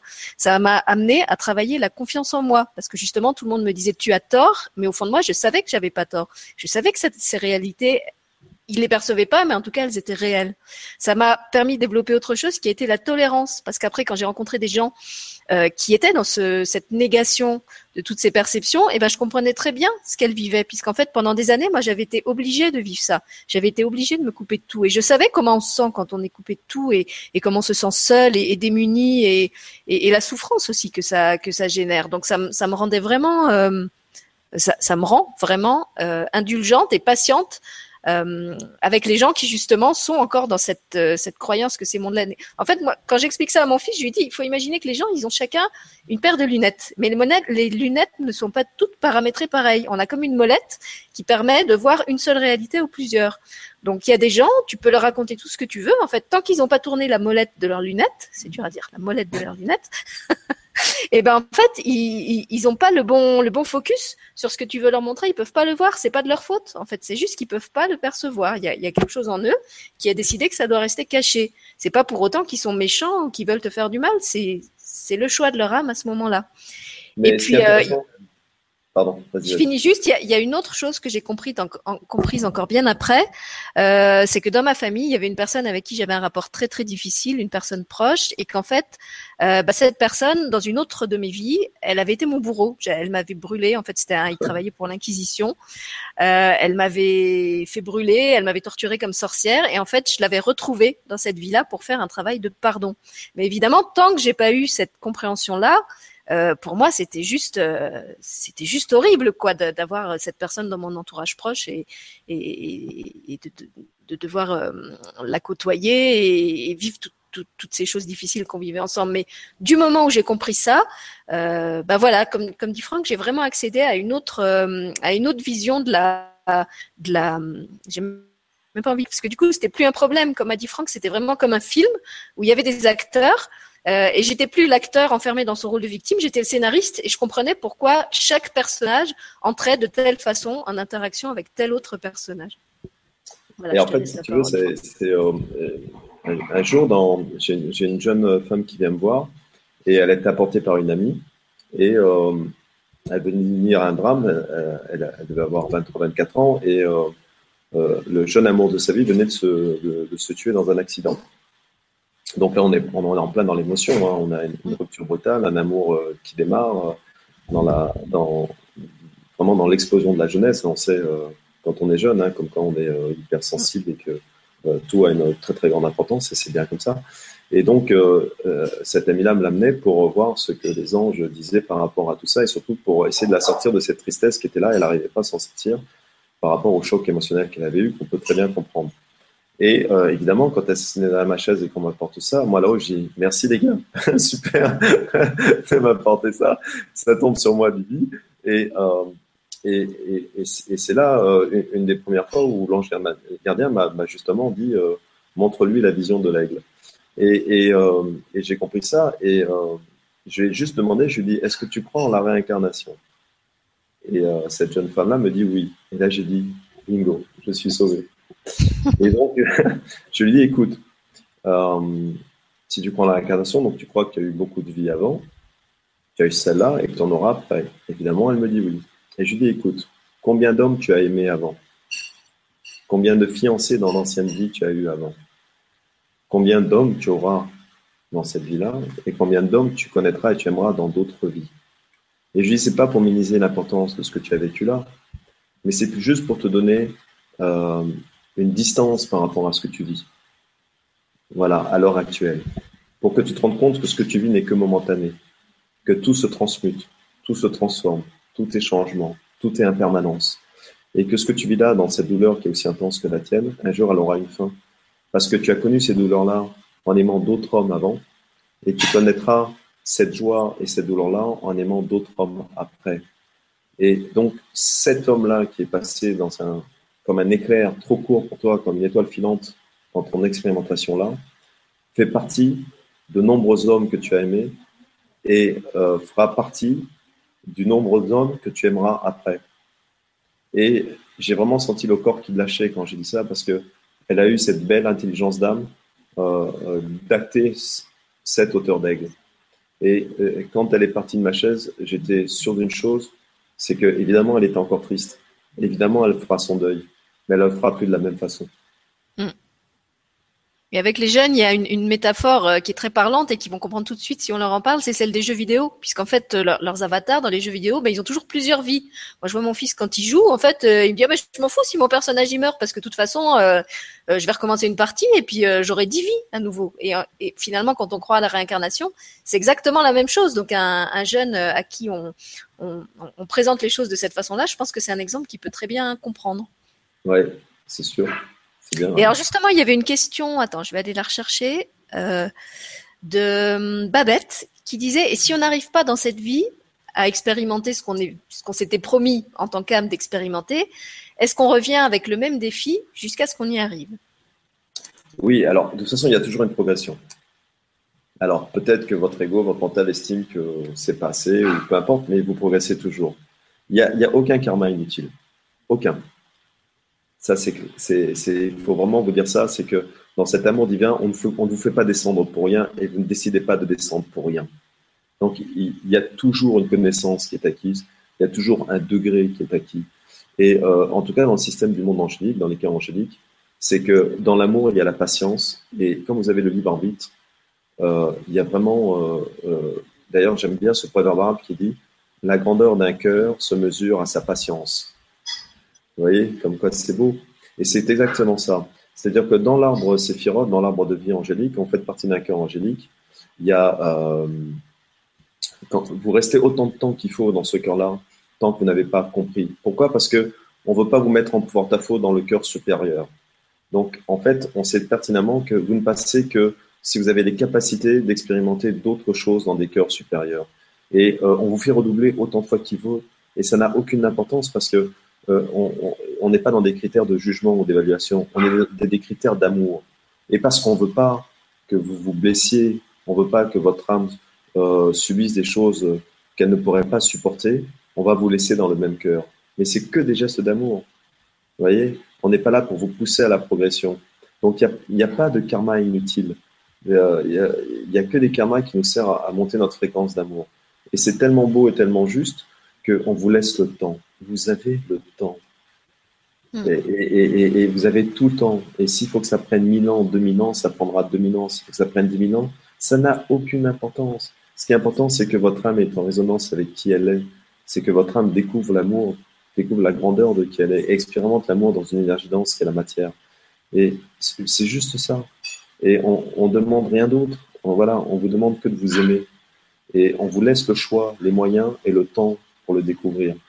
Et c'est ça l'amour. L'amour, c'est la patience, c'est euh, se mettre au niveau de l'autre pour lui laisser le temps de fleurir. Et un ange et le système angélique, c'est juste ça. Nous savons que vous êtes perfection. Nous savons que vous êtes venu pour le découvrir dans une énergie qui n'est pas la perfection, dans une matière très dense qui n'est pas la vôtre. Et parce que nous savons qui vous êtes, et parce que nous vous aimons tellement d'un amour infini, eh bien, on vous laissera le temps qu'il faut pour le faire. Et il n'y a aucun jugement dans cela. Il n'y a pas de premier, il n'y a pas de dernier. Ça n'existe pas. Une goutte d'eau de mer n'est pas supérieure à une autre goutte de mer. Elle fait partie intégrante du tout. Et c'est ce que vous êtes dans cette incarnation-là. Et donc, euh, j'allais presque vous dire, ne vous mettez pas Martel en tête par rapport. J'ai souvent dans mes guidances, quelle est ma mission? Est-ce que je suis dans ma mission? Qu'est-ce que je dois faire? Est-ce que je suis sur ma route? C'est des peurs illusoires, c'est des peurs du mental, c'est des peurs égotiques. Vous êtes déjà là où vous devez être. Vous êtes déjà dans votre mission parce que vous êtes déjà dans votre suffisance. Oui, je suis entièrement d'accord et j'ai juste envie d'ajouter pour ceux qui auraient l'impression peut-être à certains moments de, de piétiner et de reproduire tous les mêmes, toujours les mêmes scénarios et que justement c'est comme une punition. Bah, tu vois aussi cette, cette idée que, que la vie nous punit, euh, qui, est, qui aussi hein, une, une, illusion. Euh, je crois qu'en fait, quelquefois, on, on, revit des situations en ayant l'impression que ce sont les mêmes, mais en fait, c'est parce qu'on les regarde d'un autre point de vue la, vie nous, nous, renvoie sur le plateau de jeu. Si je reprends mon, mon histoire avec le scénariste et ses acteurs, euh, et effectivement, la situation peut paraître identique, mais cette fois en autre rôle. Pourquoi? Parce que ça va nous permettre de comprendre de l'intérieur pourquoi celui qu'on a vécu comme étant le méchant à l'époque, eh ben, il, était là avec ces actes-là qui nous semblaient révoltants, et tout d'un coup, on est dans sa peau et on va adopter son point de vue à lui. Et euh, j'ai l'impression que ce, cycle des réincarnations, en fait, c'est à ça qui sert. C'est comme si on essayait, euh, à force d'expérimenter tous les points de vue possibles, euh, d'arriver à un point de vue qui les englobe tous. Et je crois que c'est ça l'unité, en fait. C'est quand on a réussi à comprendre que, tout est juste, tous les points de vue sont justes. En fait, c'est comme un, un kaléidoscope et euh, la plupart du temps, quand on est sur le fameux plateau de jeu, ben, on voit juste une facette du kaléidoscope. Et quand on dézoome, quand on arrive à cette vision de l'aigle, et eh ben en fait, on voit le, l'ensemble et on comprend que dans cet ensemble, chacun est à sa place, chaque chose est à sa place, chaque acte est à sa place, chaque émotion est à sa place, et il n'y a absolument rien qui est qui est faux ou qui est qui est de travers. Oui, mais c'est c'est c'est euh, euh pour moi, en tout cas de ce que je ressens quand, je suis avec les anges gardiens, c'est la simplicité. L'amour est simple. Il n'y a pas de punition. Euh, il n'y a, y a, y a, pas de. on doit même rien prouver finalement. On doit juste être. Et nous, dans, notre matérialité, il faut toujours qu'on prouve. On essaie toujours de prouver des choses, euh, de prouver des choses à soi-même. Et ça, doit, faire partie de l'expérimentation, et, c'est ainsi. C'est pas le problème. Mais euh, pour un ange gardien, il n'y a rien à prouver. Il y a juste à émaner. C'est tout. Il y a juste à être. Et c'est ce, qui, ce qui nous paraît, bien sûr, évidemment, le, plus compliqué dans notre euh, incarnation. Mais je dis souvent, quand j'ai des gens qui viennent me voir et qui me disent euh, je dois épurer un karma ou euh, euh, ce que je vis dans ce karma-là, c'est parce que j'ai dû faire des choses pas très gentilles dans l'ancien karma, hein, pour simplifier un peu. Voilà. Et, et, et, et, je leur dis mais pour vous, la notion de l'amour, c'est la punition? Et là, les gens me regardent la bouche ouverte. non, alors, alors pourquoi tu dois, euh, tu penses que tu es puni là? Je dis, on ne te force à rien. C'est, euh, vous connaissez sûrement cette histoire qui est racontée sous différentes formes, mais euh, ces deux âmes qui sont de l'autre côté, et la source leur parle. Et la source dit à une âme, il faut que tu redescendes sur terre pour accroître l'amour qui est en toi. Il faut que tu expérimentes ça dans la matière dense. Et qu'est-ce que tu voudrais expérimenter? Et l'âme réfléchit, elle dit, bah tiens, bah voilà, j'aimerais bien expérimenter euh, la colère. D'accord. Et la source dit, oui, mais pour expérimenter la colère, il faut que tu demandes à une autre âme euh, de t'aider à expérimenter ça. Et il y a une autre âme qui est à côté d'elle et qui lui dit, ben moi, si tu veux, euh, je t'aime tellement que j'aimerais bien te faire expérimenter la colère. Et l'autre âme lui dit, ben c'est gentil que tu fasses ça pour moi. Il dit, oui, mais attention, moi, je, je t'aime tellement que je vais vraiment te mettre en colère. Hein. Et l'autre âme dit, d'accord, puisque je vais expérimenter ça. Il dit, oui, mais n'oublie pas que je suis une âme quand tu seras de l'autre côté. Tu t'en souviendras plus, oui. Ouais, tu t'en souviendras plus. que je fais ça par amour. D'accord Et c'est pour ça qu'on dit souvent que finalement, nos pires ennemis sur Terre, eh ben, c'est peut-être les gens qui nous aiment le plus de l'autre côté. Oui, je ne sais plus où j'ai lu un texte justement là-dessus qui disait que c'était beaucoup plus difficile finalement de, de faire souffrir quelqu'un par amour parce qu'on avait pris cet engagement-là en tant qu'âme que finalement de, de vivre l'amour avec lui de la façon la plus facile euh, qui, qui roule quoi quelque part. C'était ça, demandait beaucoup plus d'amour d'arriver à vivre l'amour de cette façon-là. Bien sûr, et souvent je dis les âmes qui, euh, qui ont ce que j'appelle moi les premiers de la classe, les âmes qui ont chargé la lune. Par exemple. Euh, Imaginez, on va prendre euh, ce qui existe hein, sur Terre, euh, un enfant qui va prendre une maladie très grave euh, et qui va passer son temps dans une bulle, voilà, complètement protégée microbien, complètement coupée, et qui peut pas sortir de cette bulle-là dans un, dans un hôpital, et qui va connaître dès l'enfance jusqu'à un temps très court tout ce qui est médical et tout ce qui est difficile et tout ce qui est maladie. Et c'est une grande âme. C'est moi, devant un enfant comme ça, je me mets à genoux. Je dis waouh, quelle âme pour avoir euh, euh, euh, voulu et demandé d'expérimenter ça. Vous voyez, moi j'ai toujours quand les gens me je dis moi je suis un fainéant, moi. Je suis un de la classe, moi. Moi je me fais des karmas très cool. Je viens, je fais le beau, je fais le gentil et je repars dans mon paradis et je reviens. Je suis un fainéant, moi, Céleste. Mais quand je vois un enfant comme ça de 9-10 ans qui a une maladie grave, qui euh, subit depuis son enfance euh, que des actes chirurgicaux et médicaux et qui peut même pas serrer la main d'un autre petit garçon parce qu'il doit être complètement stérilisé. Et je me mets à plat ventre devant une âme comme ça. Je me dis, waouh, c'est juste énorme ce qu'elle apporte par, avoir acté euh, d'expérimenter la souffrance, l'isolement, être complètement différent des autres et, ne pas vivre une, vie humaine qu'on pourrait appeler classique ou normale dans, nos valeurs amies. Et euh, ces âmes-là, vous vous rendez compte ce qu'elles font travailler? Les gens, les hôpitaux, tous les gens qui travaillent à côté de âmes-là, les parents, nous qui regardons ça, euh, tout ce que ça fait remis en nous, euh, ça c'est des âmes, oui, ça c'est des premiers de la classe. Ça c'est des, waouh, ça c'est des lumières, des vraies lumières. Oui, c'est vrai qu'en plus souvent quand tu, tu, vois des enfants comme ça, ce sont des enfants qui sont super joyeux, qui se plaignent jamais. Euh, que ça soit à l'hôpital, que ça soit à leurs parents. Tu, je sais pas, tu regardes le Téléthon, les, les enfants qui viennent sur le plateau, euh, ils, respirent tous la, joie de vivre. Euh, et, là, il y a, peut-être le côté show télévisé, mais pour en avoir rencontré dans la vraie vie, je pense que là aussi, il y a, un peu une histoire de lunettes qu'on se met. Nous, on les voit comme handicapés, on les voit comme souffrants, on les, voit comme fragiles. Euh, mais en fait, euh, pour certains d'entre eux, ils vivent pas du tout leur handicap ou leur fragilité comme comme un comme une insuffisance, pour reprendre ton vocabulaire. Euh, ils, ils, sentent vraiment suffisants. Je pense au, au, au, garçon d'une amie qui a, hum, je sais pas, il a, il a quoi? Il a 6 ans, il a la mucoviscidose et il dit toujours avec un grand sourire jusque là, euh, bah moi j'ai des très mauvais poumons, mais j'ai des très bons yeux et puis tout le reste ça fonctionne bien. Et puis euh, à côté de ça, je suis intelligent. Enfin, il, se focalise vraiment pas sur le fait qu'il a des mauvais poumons et que probablement il ne vivra pas vieux. Lui, il, vit vraiment sa vie dans dans, dans toute la l'intensité de vie euh, qu'il qui, qui a euh, à son âge. Euh, et ça a pas l'air du tout de le de le comment dire de d'être une pression pour lui ou d'être une une. Alors oui, il y a des moments où, où c'est pas marrant. Euh, physiquement, parce qu'il y a des soins, parce qu'il vit pas comme un autre enfant. Mais en tout cas, quand je le regarde, euh, j'ai pas l'impression qu'il vit ça comme un calvaire, tu vois. C'est plutôt le regard extérieur des gens qui pensent qu'il doit le vivre comme un calvaire. Oui, puis surtout, euh, je dis toujours, euh, vous voulez voir des grands maîtres, venez pas me voir, venez pas voir des gens comme nous, allez voir ces enfants-là. Ça, c'est des grands maîtres.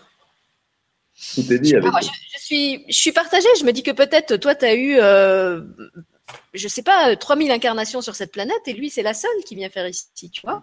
Donc peut-être qu'il a choisi de charger la mule parce qu'en fait, il va venir qu'une seule fois et qu'il a décidé de faire tout le programme en intensif. Est-ce que ça veut dire pour autant que toi, tu es un fainéant? Non, mais c'est dans la symbolique. Oui, non, non, mais euh, je j'assume. Hein. moi, je préfère des, des karmas cool. Hein. S'il faut revenir ça. Alors justement, il y avait, s'il faut revenir il y avait une question de quelqu'un qui demandait, attends, c'était, euh, il y avait une question sur les vieilles âmes. Voilà, quelqu'un qui disait quand, quand on dit qu'on est une vieille âme, est-ce que ça veut dire qu'on a déjà beaucoup vécu? Et je crois que souvent la question qui est derrière ça, c'est euh, est-ce que ça veut dire que justement je suis un redoublant euh, qui, passe son temps à revenir parce qu'il avance pas assez vite? Alors, ça peut l'être comme pas du tout. Dans dans la tradition géologique, dans les neuf cœurs angéliques, on peut faire tout le cursus. en étant âme. Et une fois qu'on arrive de l'autre côté, ce que les hindous appellent le nirvana, hein, l'arrêt du dharma, l'arrêt du karma, eh bien, on, pourrait, on a deux choix. On a le choix de continuer notre expérimentation et notre connaissance en restant complètement du côté terré, ou peut-être dans d'autres, dans d'autres univers, dans d'autres plans, ou on peut choisir, c'est-à-dire que cette expérience-là, finalement, nous a beaucoup plu, et on décide de revenir pour aider les nouvelles âmes qui arrivent, qui commencent leur cheminement, ou celles qui sont en milieu de parcours, et de leur faire profiter justement de notre expérience. Et on a le libre arbitre de choisir. Donc, on peut être une vieille âme qui va être dans un cœur, entre guillemets, euh, parmi les premiers cœurs, mais qui en fait est, une vieille âme qui vient aider les bébés euh, âmes euh, venir, et euh, ou on peut être simplement une vieille âme parce que ben, on prend, voilà, comme tu dis, notre cursus tranquillement, et puis on va rester plusieurs fois dans le même cœur avant de passer d'un ange à un autre et d'un cœur à un autre, et on prend notre temps. Voilà, mm. parce que c'est notre temps à nous, il est juste. Il y a les deux possibilités, en fait. Et c'est pour ça que euh, euh, moi, j'ai pas accès à ces informations. Souvent, des gens viennent me demander, euh, j'en suis où sur le plan euh, des cœurs angéliques, je suis. Euh, on me donne, moi, j'ai pas accès à cette information-là. On me donne pas ça. Mais finalement, je sais pourquoi on me demande ça, parce que pour moi, ça n'a pas de résonance. Ça n'a mm. aucune importance à quel niveau on est. Ce qui est important, c'est juste d'être là où on doit être et que tout est juste. Et, euh, et, euh, et peut-être c'est pour ça qu'on me donne pas cette information-là, parce que finalement, pour moi, c'est vieille âme, jeune âme, euh, moyenne âme, ça n'a pas d'importance dans l'amour. Oui, moi je suis d'accord avec toi. C'est pour moi c'est un peu la même question que hum, de vouloir aller en haut d'une montagne et de se dire est-ce que c'est mieux d'y aller en téléphérique ou est-ce que c'est mieux d'y aller à pied en prenant la route en lacet? Je veux dire les, deux expériences, elles ont leur valeur. Les deux expériences ont leur euh, côté agréable et désagréable et il y en a pas une qui est meilleure que l'autre. Si dans cette vie, tu as choisi d'être une âme fainéante, euh, voilà, par exemple, moi je sais que dans cette vie-ci, euh, une des choses que j'ai décidé, c'est de euh, apprendre à jouir de la vie. Voilà, apprendre à, jouir de l'incarnation parce que justement dans les autres incarnations, j'ai vécu plein de trucs traumatiques et super désagréables.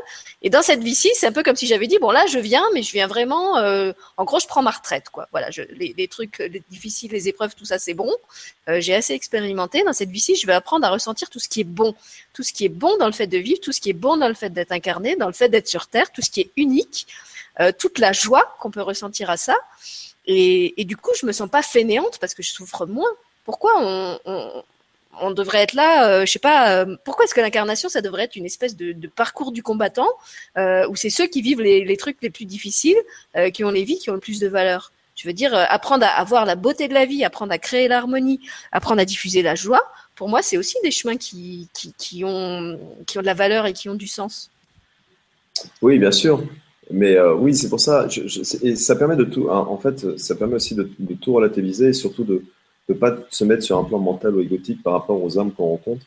Et, euh, euh, moi, j'aime bien cette image. Souvent, je dis aux gens, vous savez, si vous deviez un peu imaginer, imaginer la, réincarnation et imaginer un peu votre expérimentation sur Terre, je donne souvent cette image-là qui peut vous aider à comprendre. Imaginez un, une grande route, voilà, et vous êtes habillé tout en blanc et vous marchez, vous avez une bougie dans la main, dans votre main droite et devant vous, il y a des gens qui marchent devant vous, il y a des gens qui marchent à côté de vous, il y a des gens qui marchent derrière vous. Et tout le monde est sur la même route. il y a des gens qui marchent un peu plus vite, il y a des gens qui marchent lentement, il y a des gens qui sont quasiment immobiles, des gens même que vous dépassez. Et en fait, ça n'a aucune valeur dans ce que vous vivez dans cette expérimentation-là, parce que ce qui a de la valeur, c'est que vous êtes sur la route. Et que vous êtes entouré de ces gens-là. Et peu importe que vous les dépassiez ou qu'ils vous dépassent, peu importe qu'il y en a devant ou derrière, peu importe qu'il y en a qui sont à côté de vous, parce que vous faites partie de ce, de, de ce cheminement-là, tous ensemble.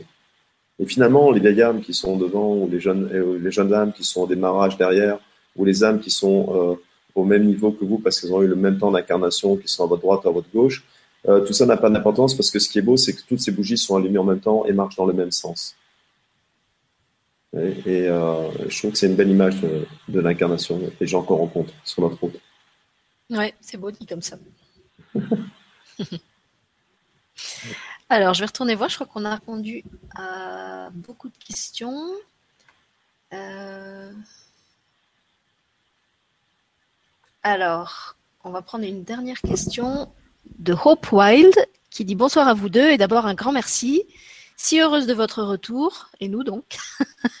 je me sens très sollicitée, mais je ne comprends ni entends les messages de mes guides et anges. Comment faire? Et je la prends parce que je suis sûre que c'est une question que plein de gens se posent. Ouais.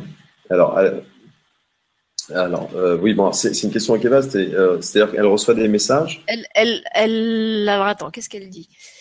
Je me sens très sollicitée, donc je pense qu'elle elle sent qu'on cherche à établir le contact avec elle, mais je ne comprends ni entends les messages de mes guides et anges. D'accord. Alors, euh, c'est vrai qu'on pose souvent cette question-là. ce qui rend souvent incompréhensible ce, ce qu'on reçoit, c'est que nous, êtres humains, on est souvent euh, axés dans notre façon de penser sur euh, comment, comment je dois faire, comment je dois être, euh, comment je dois accomplir cela. Il y, a beaucoup le comment. Et il y a parfois le pourquoi, mais très peu.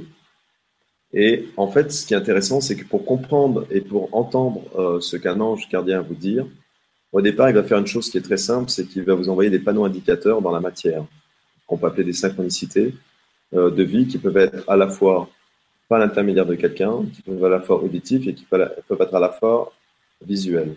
Et pour vous entraîner à capter ces messages-là, apprenez à jouer en vous demandant pourquoi plusieurs fois dans la journée. Pourquoi cette personne m'a dit ça? Pourquoi je suis tombé sur telle émission? Euh, Pourquoi euh, j'ai rencontré un tel? Le pourquoi, ça va permettre de mettre en relation les ponts et les panneaux indicateurs. Je vais vous donner un exemple concret que je donne d'ailleurs assez récemment, depuis pas mal parce que ça m'est arrivé il n'y a pas longtemps.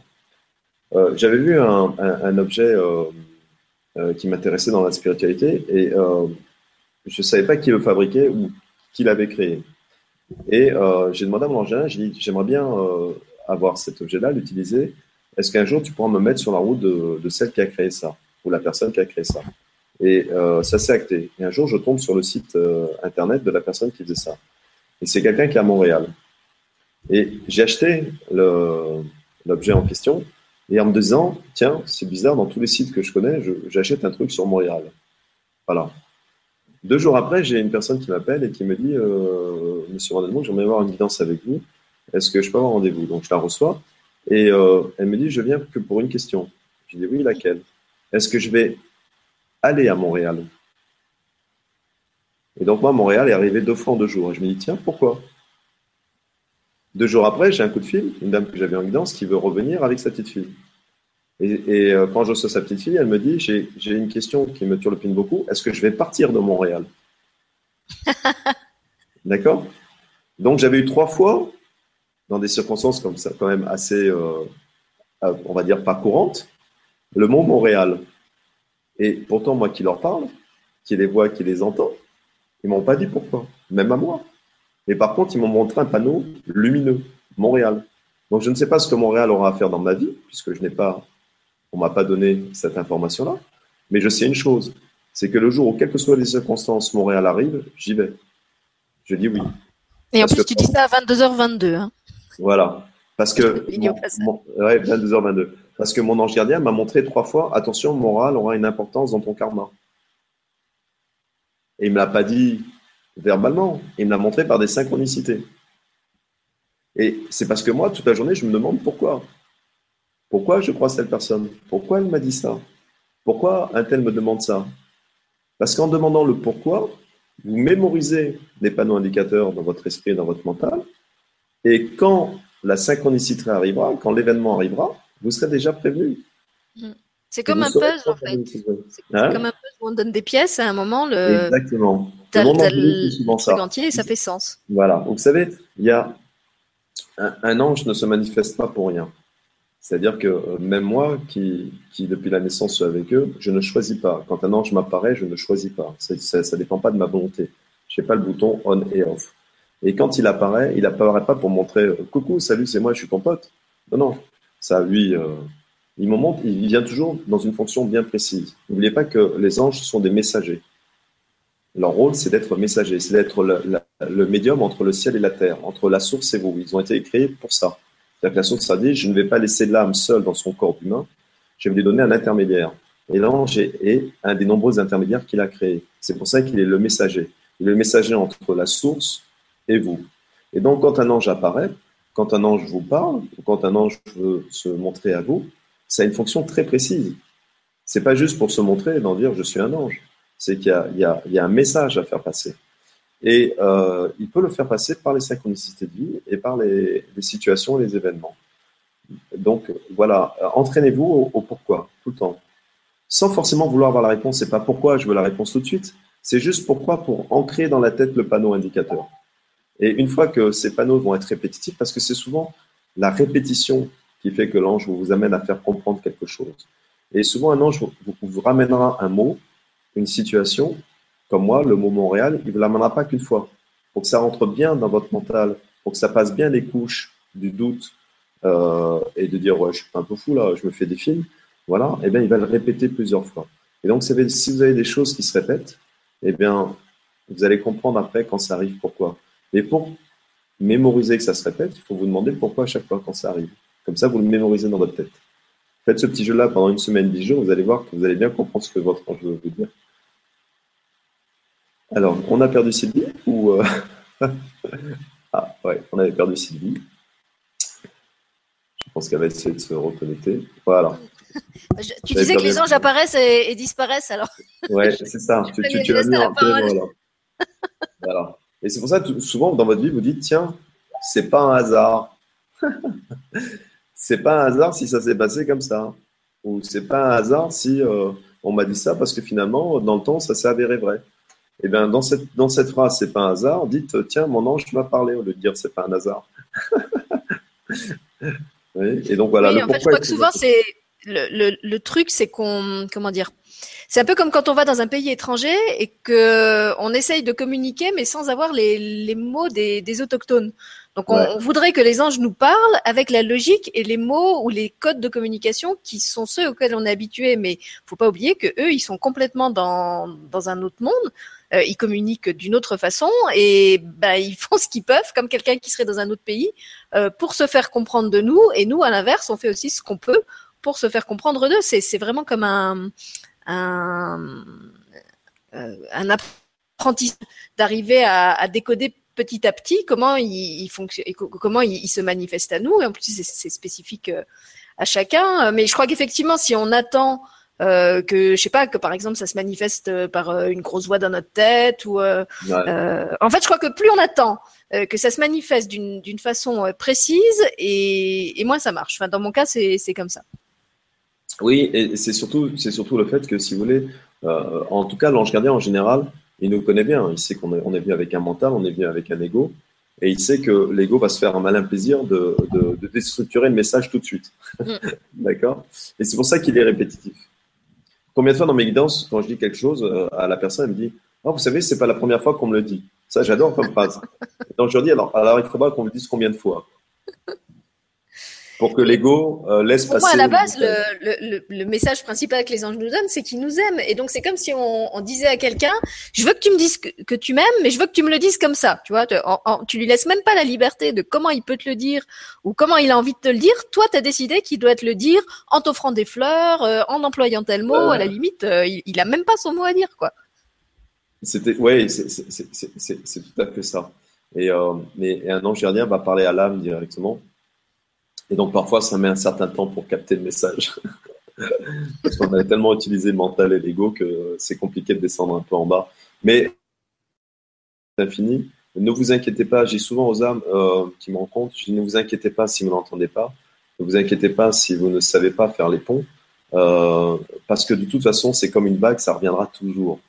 C'est mm. ça qui est beau, c'est euh, calmer, calmer votre appréhension de ne pas comprendre, parce que comme c'est un amour infini, comme les, vagues viennent d'une façon éternelle sur le sable, eh bien, il recommencera le message autant de fois qu'il faut pour que vous le compreniez. Et lui, il a toute l'éternité pour le faire, c'est son job et il adore ça. Donc, vous inquiétez pas, il n'arrêtera jamais d'émaner. Et vous ne ratez rien finalement parce que c'est une émanation qui est permanente, constante. Et, un, surfeur ne se soucie pas de la vague qu'il a ratée. Qu'est-ce qu'il fait? Il tourne son regard vers la prochaine qui va arriver parce qu'il sait que des vagues, il y en aura toujours. Et donc, essayez d'être dans ces dispositions-là. Quand vous n'avez pas qu'on ne pas tout le temps le message tout de suite. Mettez un peu de compassion vous-même et surtout de certitude dans le sens que c'est pas grave, il va recommencer à m'en envoyer continuellement. Donc un jour vous y arriverez sans aucun problème parce que c'est une émotion qui est, constante, elle ne s'arrête jamais. Je vais te poser encore une, dernière question euh, que j'ai vue tout à l'heure quand, tu répondais à quelqu'un d'autre euh, en faisant défiler le chat. C'était quelqu'un qui te demandait, euh, puisque tu parlais des, des anges ou des archanges qui Comment est-ce que tu peux être sûr que c'est bien un ange ou un archange et pas par exemple un guide de lumière? Comment, comment est-ce qu'il se manifeste à toi en fait? Alors, ce sont des énergies qui sont complètement différentes en fait. C'est, euh, euh, d'abord, sachez que quand un ange veut se manifester et qu'il veut bien, euh, et qu'il veut que vous sachiez qu'il est, est, un ange, il saura le faire. il n'y a pas de souci, il n'y a pas de doute. c'est vraiment, euh, voilà, il vous montrera qui il est et, euh, et il les mènera à une certaine façon où c'est une certitude. Après, que si votre, quand, ego reprend le dessus et vous fait douter de ce que vous avez vu, ça c'est autre chose. Mais sur le moment, l'intuition sera claire, vous saurez exactement. Vous savez tout le temps, ne vous inquiétez pas, vous savez tout le temps. Sur le moment, quand ça arrive, vous savez. Après que vous fassiez votre film et que votre ego et votre mental reprend le dessus avec les doutes, les peurs et l'imagination et tout ce que vous voulez, il va mélanger le message. Mais sur l'instant T, quand ça arrive, quand un ange veut se manifester, il vous dit, il vous montre, il, et, dans son énergie, il le saura. Euh, c'est toujours notre mental qui nous pollue, en fait. Voilà. Et, euh, et c'est la même chose. Si la première fois il se manifeste à vous et que vous ne savez pas trop où vous en êtes, demandez-lui. Dites, vous savez, vous pouvez tout demander à un ange. Donc, et, il connaît la difficulté que vous avez d'être dans la matière et dans l'énergie dense. Il sait très bien que vous êtes coupé de votre savoir et de votre connexion. Donc, n'hésitez pas, si jamais vous avez une manifestation et que vous ne savez pas si c'est un guide, vous savez pas si c'est un ange, vous ne savez pas si c'est quelqu'un de votre famille qui vient, demandez. C'est simple. Dites voilà, écoute, je sais qu'il y a quelque chose qui s'est manifesté à moi, mais franchement, j'arrive pas à définir qui tu es. Je ne sais pas qui tu es. Et s'il te plaît, euh, mon âme a envie de savoir qui tu es, puisque tu es venu toi-même te manifester à moi. Rends-moi ce service. La prochaine fois que tu te manifestes, sois plus clair avec moi. Ça se fera. C'est aussi simple que ça. Demandez que ce soit plus clair. N'oubliez jamais, vous avez tous les droits. Vous êtes divin. Vous êtes fait de poussière d'étoiles. Il suffit d'exiger ce que vous estimez que vous n'avez pas compris et de demander. Ça vous sera accordé. Parce que c'est que de l'amour. Et si vous dites simplement avec votre cœur, je suis désolé, mais j'aimerais bien savoir qui, est venu me parler là, je ne comprends pas là, je n'ai pas la connaissance, je n'y arrive pas, aide-moi, rends-moi les choses plus claires, plus accessibles. Il le fera, c'est de l'amour. Il n'y a pas de raison qu'il ne le fasse pas.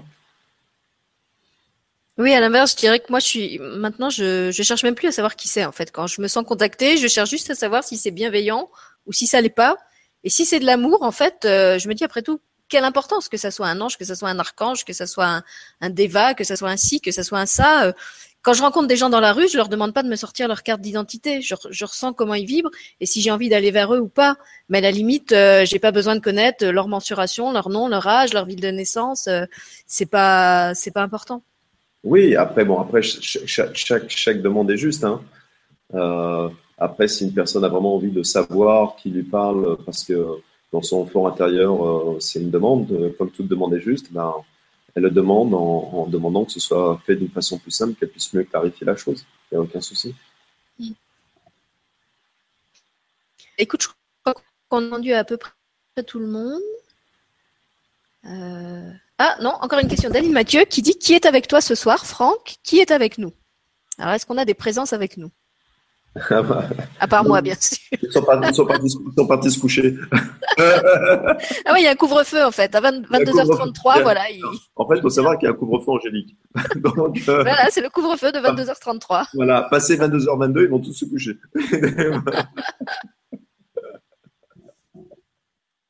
alors, euh, bah alors on, va leur demander un peu qui, qui y a.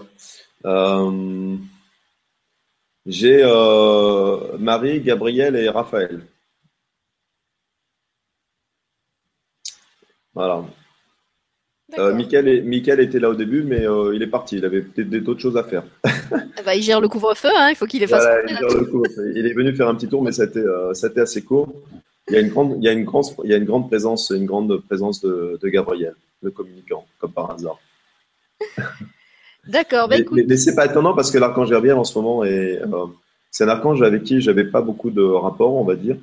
Euh, j'avais beaucoup de, j'avais d'énormes rapports avec euh, Michael, c'est vraiment mon archange recteur et c'est l'archange de mon cœur angélique. Et c'est lui, c'est mon commandant céleste et j'ai un amour infini pour pour cet archange-là. Et et là, en ce moment, karmiquement, j'ai Gabriel qui arrive de, de plus en plus.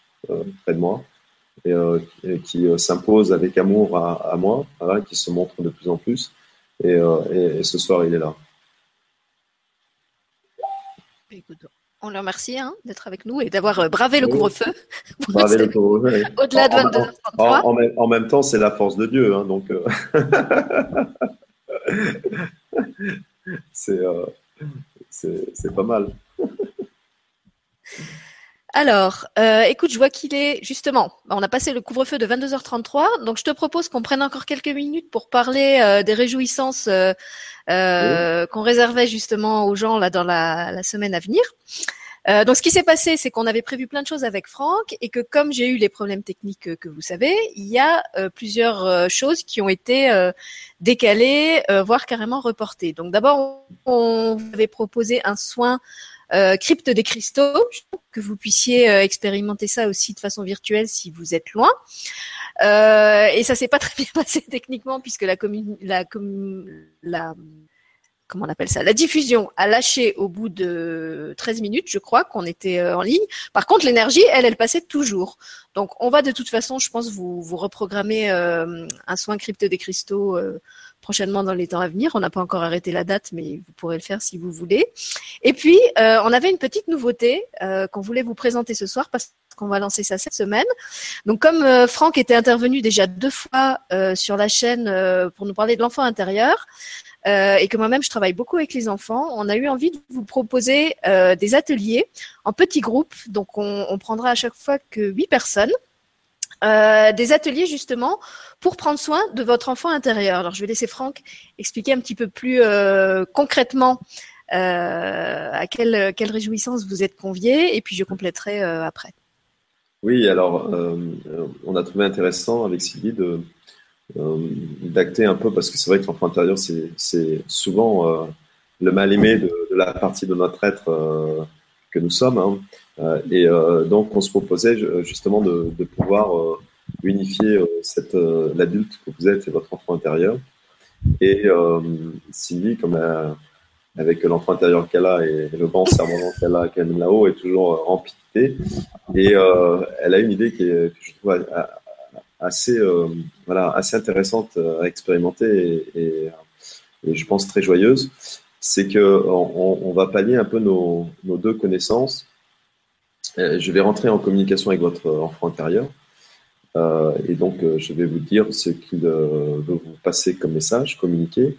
Et après cette communication-là, Sylvie, avec toute l'expérience qu'elle a et la panoplie qu'elle a, et l'expérimentation qu'elle a par rapport à porter des choses concrètes euh, sur l'enfant intérieur, vous donnera des petits devoirs à faire, des petites expérimentations. Non, pas des devoirs, des jeux. Oui, des jeux.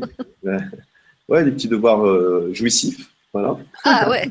Moi, ça fait un peu. Euh, Et pour pouvoir justement améliorer ce que l'enfant intérieur demande par rapport au message qu'il aura dit à l'instant T ce jour-là. Et donc, j'ai beaucoup aimé cet aspect un peu éthéré des choses, de communication, et cet aspect euh, d'apporter des outils pratiques, voilà, euh, pour vous permettre, parce que c'est souvent ça, vous êtes souvent en demande de ça et vous avez bien raison, comme on est dans la matière, des outils pratiques pour pouvoir justement euh, accéder à cette union entre vous, adulte, et l'enfant intérieur. Voilà, bah écoute, je crois que tu as bien résumé. C'est vrai que moi, je pense que c'est pas un hasard si la première chaîne euh, euh, que j'avais créée sur le grand changement, ça s'appelait les ateliers du grand changement. J'avais déjà ce, cette envie de vraiment amener des choses concrètes. Moi, je, ce que je voulais faire avec la télé, c'était pas des, des émissions d'information, c'était pas de l'enseignement. Il y a déjà des conférenciers et des, des, animateurs qui font ça et qui le font très bien. Euh, et moi, ce que j'avais envie d'apporter, c'était vraiment des comme, comme, une boîte à outils euh, ou un, une mallette de jeu euh, qui vous permettent justement. Je parlais de, de, de de, cette euh, euh, de cet amour de la matière qui vous permettent de, vraiment kiffer la vie dans, votre incarnation et de pas vous sentir euh, coupé de tous ces mondes merveilleux qui nous entourent.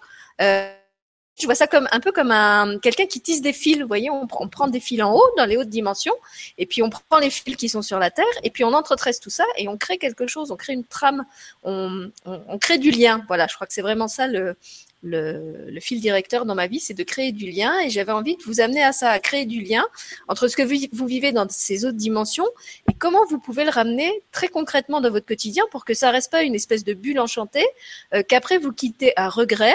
euh, et où vous revenez dans votre quotidien en traînant les pieds et en vous disant mais qu'est-ce que je me fais chier ici? Parce que pour moi le but c'est pas ça. Euh, on n'est pas sur terre pour se faire chier. on est là justement pour euh, pour y ramener toute cette merveille qu'on peut contacter dans les autres mondes et aussi ici d'ailleurs. Elle n'est pas que dans les autres mondes.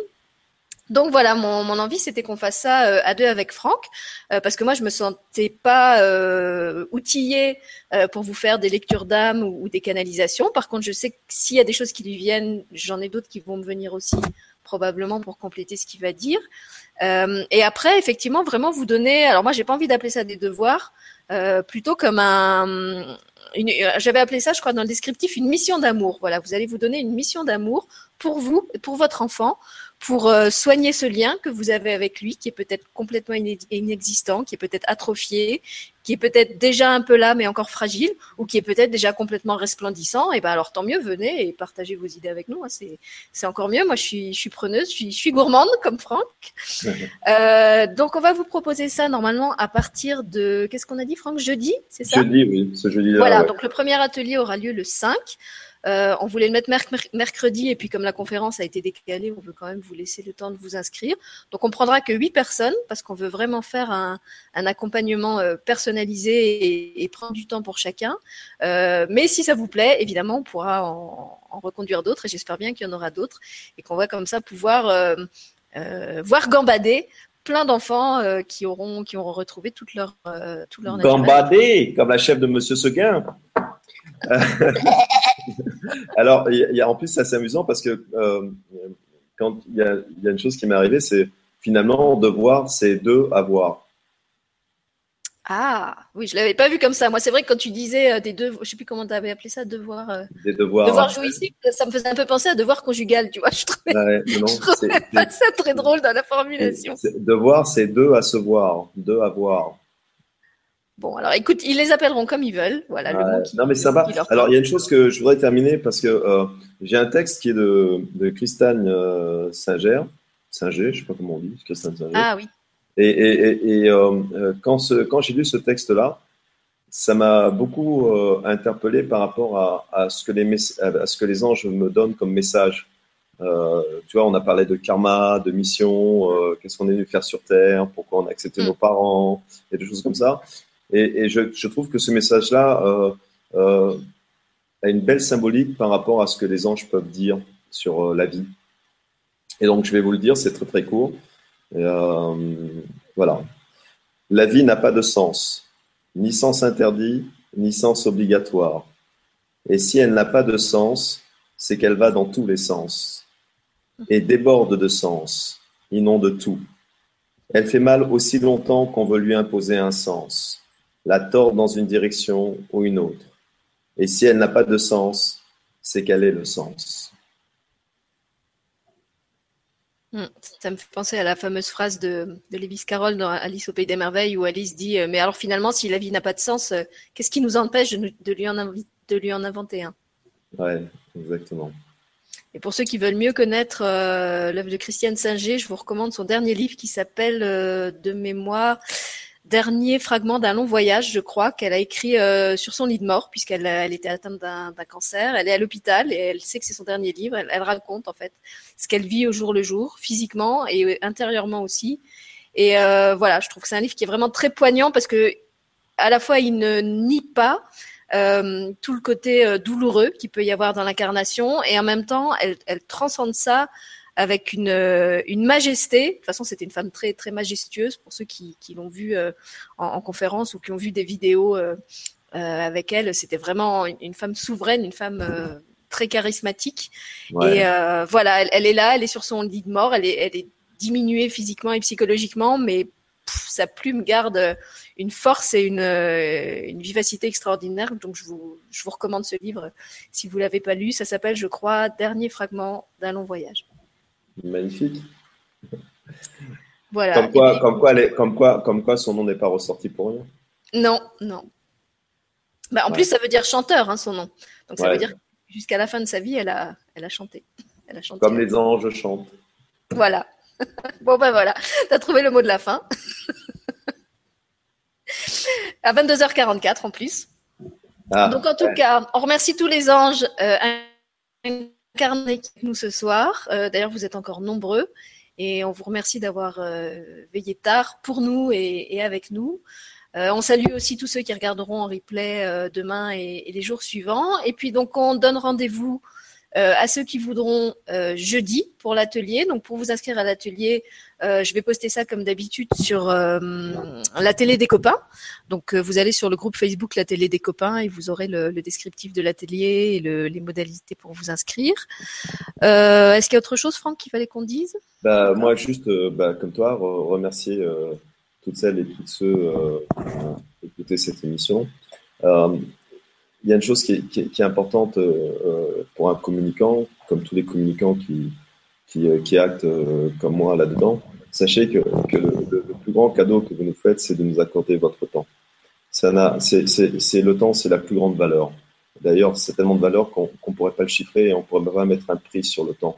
Et quand vous prenez du temps pour nous écouter, c'est pour moi un, cadeau qui est juste incroyable, incommensurable. Et de ça, toute ma gratitude. Et surtout, gratifiez-vous aussi de ce temps que vous vous donnez pour euh, essayer d'ouvrir de nouveaux horizons, euh, pour essayer d'écouter euh, d'autres vérités qui sont peut-être pas forcément les vôtres ou qui sont peut-être qu'une partie des vôtres et ça n'a pas d'importance tout ça. L'important, c'est juste que, vous offriez du temps à vous et que ce temps qui est si précieux, vous le mettez pour essayer d'ouvrir vos horizons. Et, et je crois que quand un ange ouvre ses ailes, la symbolique, c'est ouvrez votre horizon. N'arrêtez pas d'ouvrir votre horizon. Bon, alors je voulais ajouter quelque chose, mais derrière ça, je peux plus rien dire. Donc ce sera, ce sera le mot de la fin et je, leur dirai à la prochaine émission qui aura lieu euh, dimanche avec euh, Mélodie Sax. Voilà, on vous souhaite à tous une très bonne nuit, euh, bien, bien enveloppée dans vos ailes et celles de votre ange. Et puis, encore une fois, on vous remercie d'avoir été avec nous pour la reprise du bal de Terre et d'étoiles. À bientôt tout le monde. Bisous à tous. Au revoir.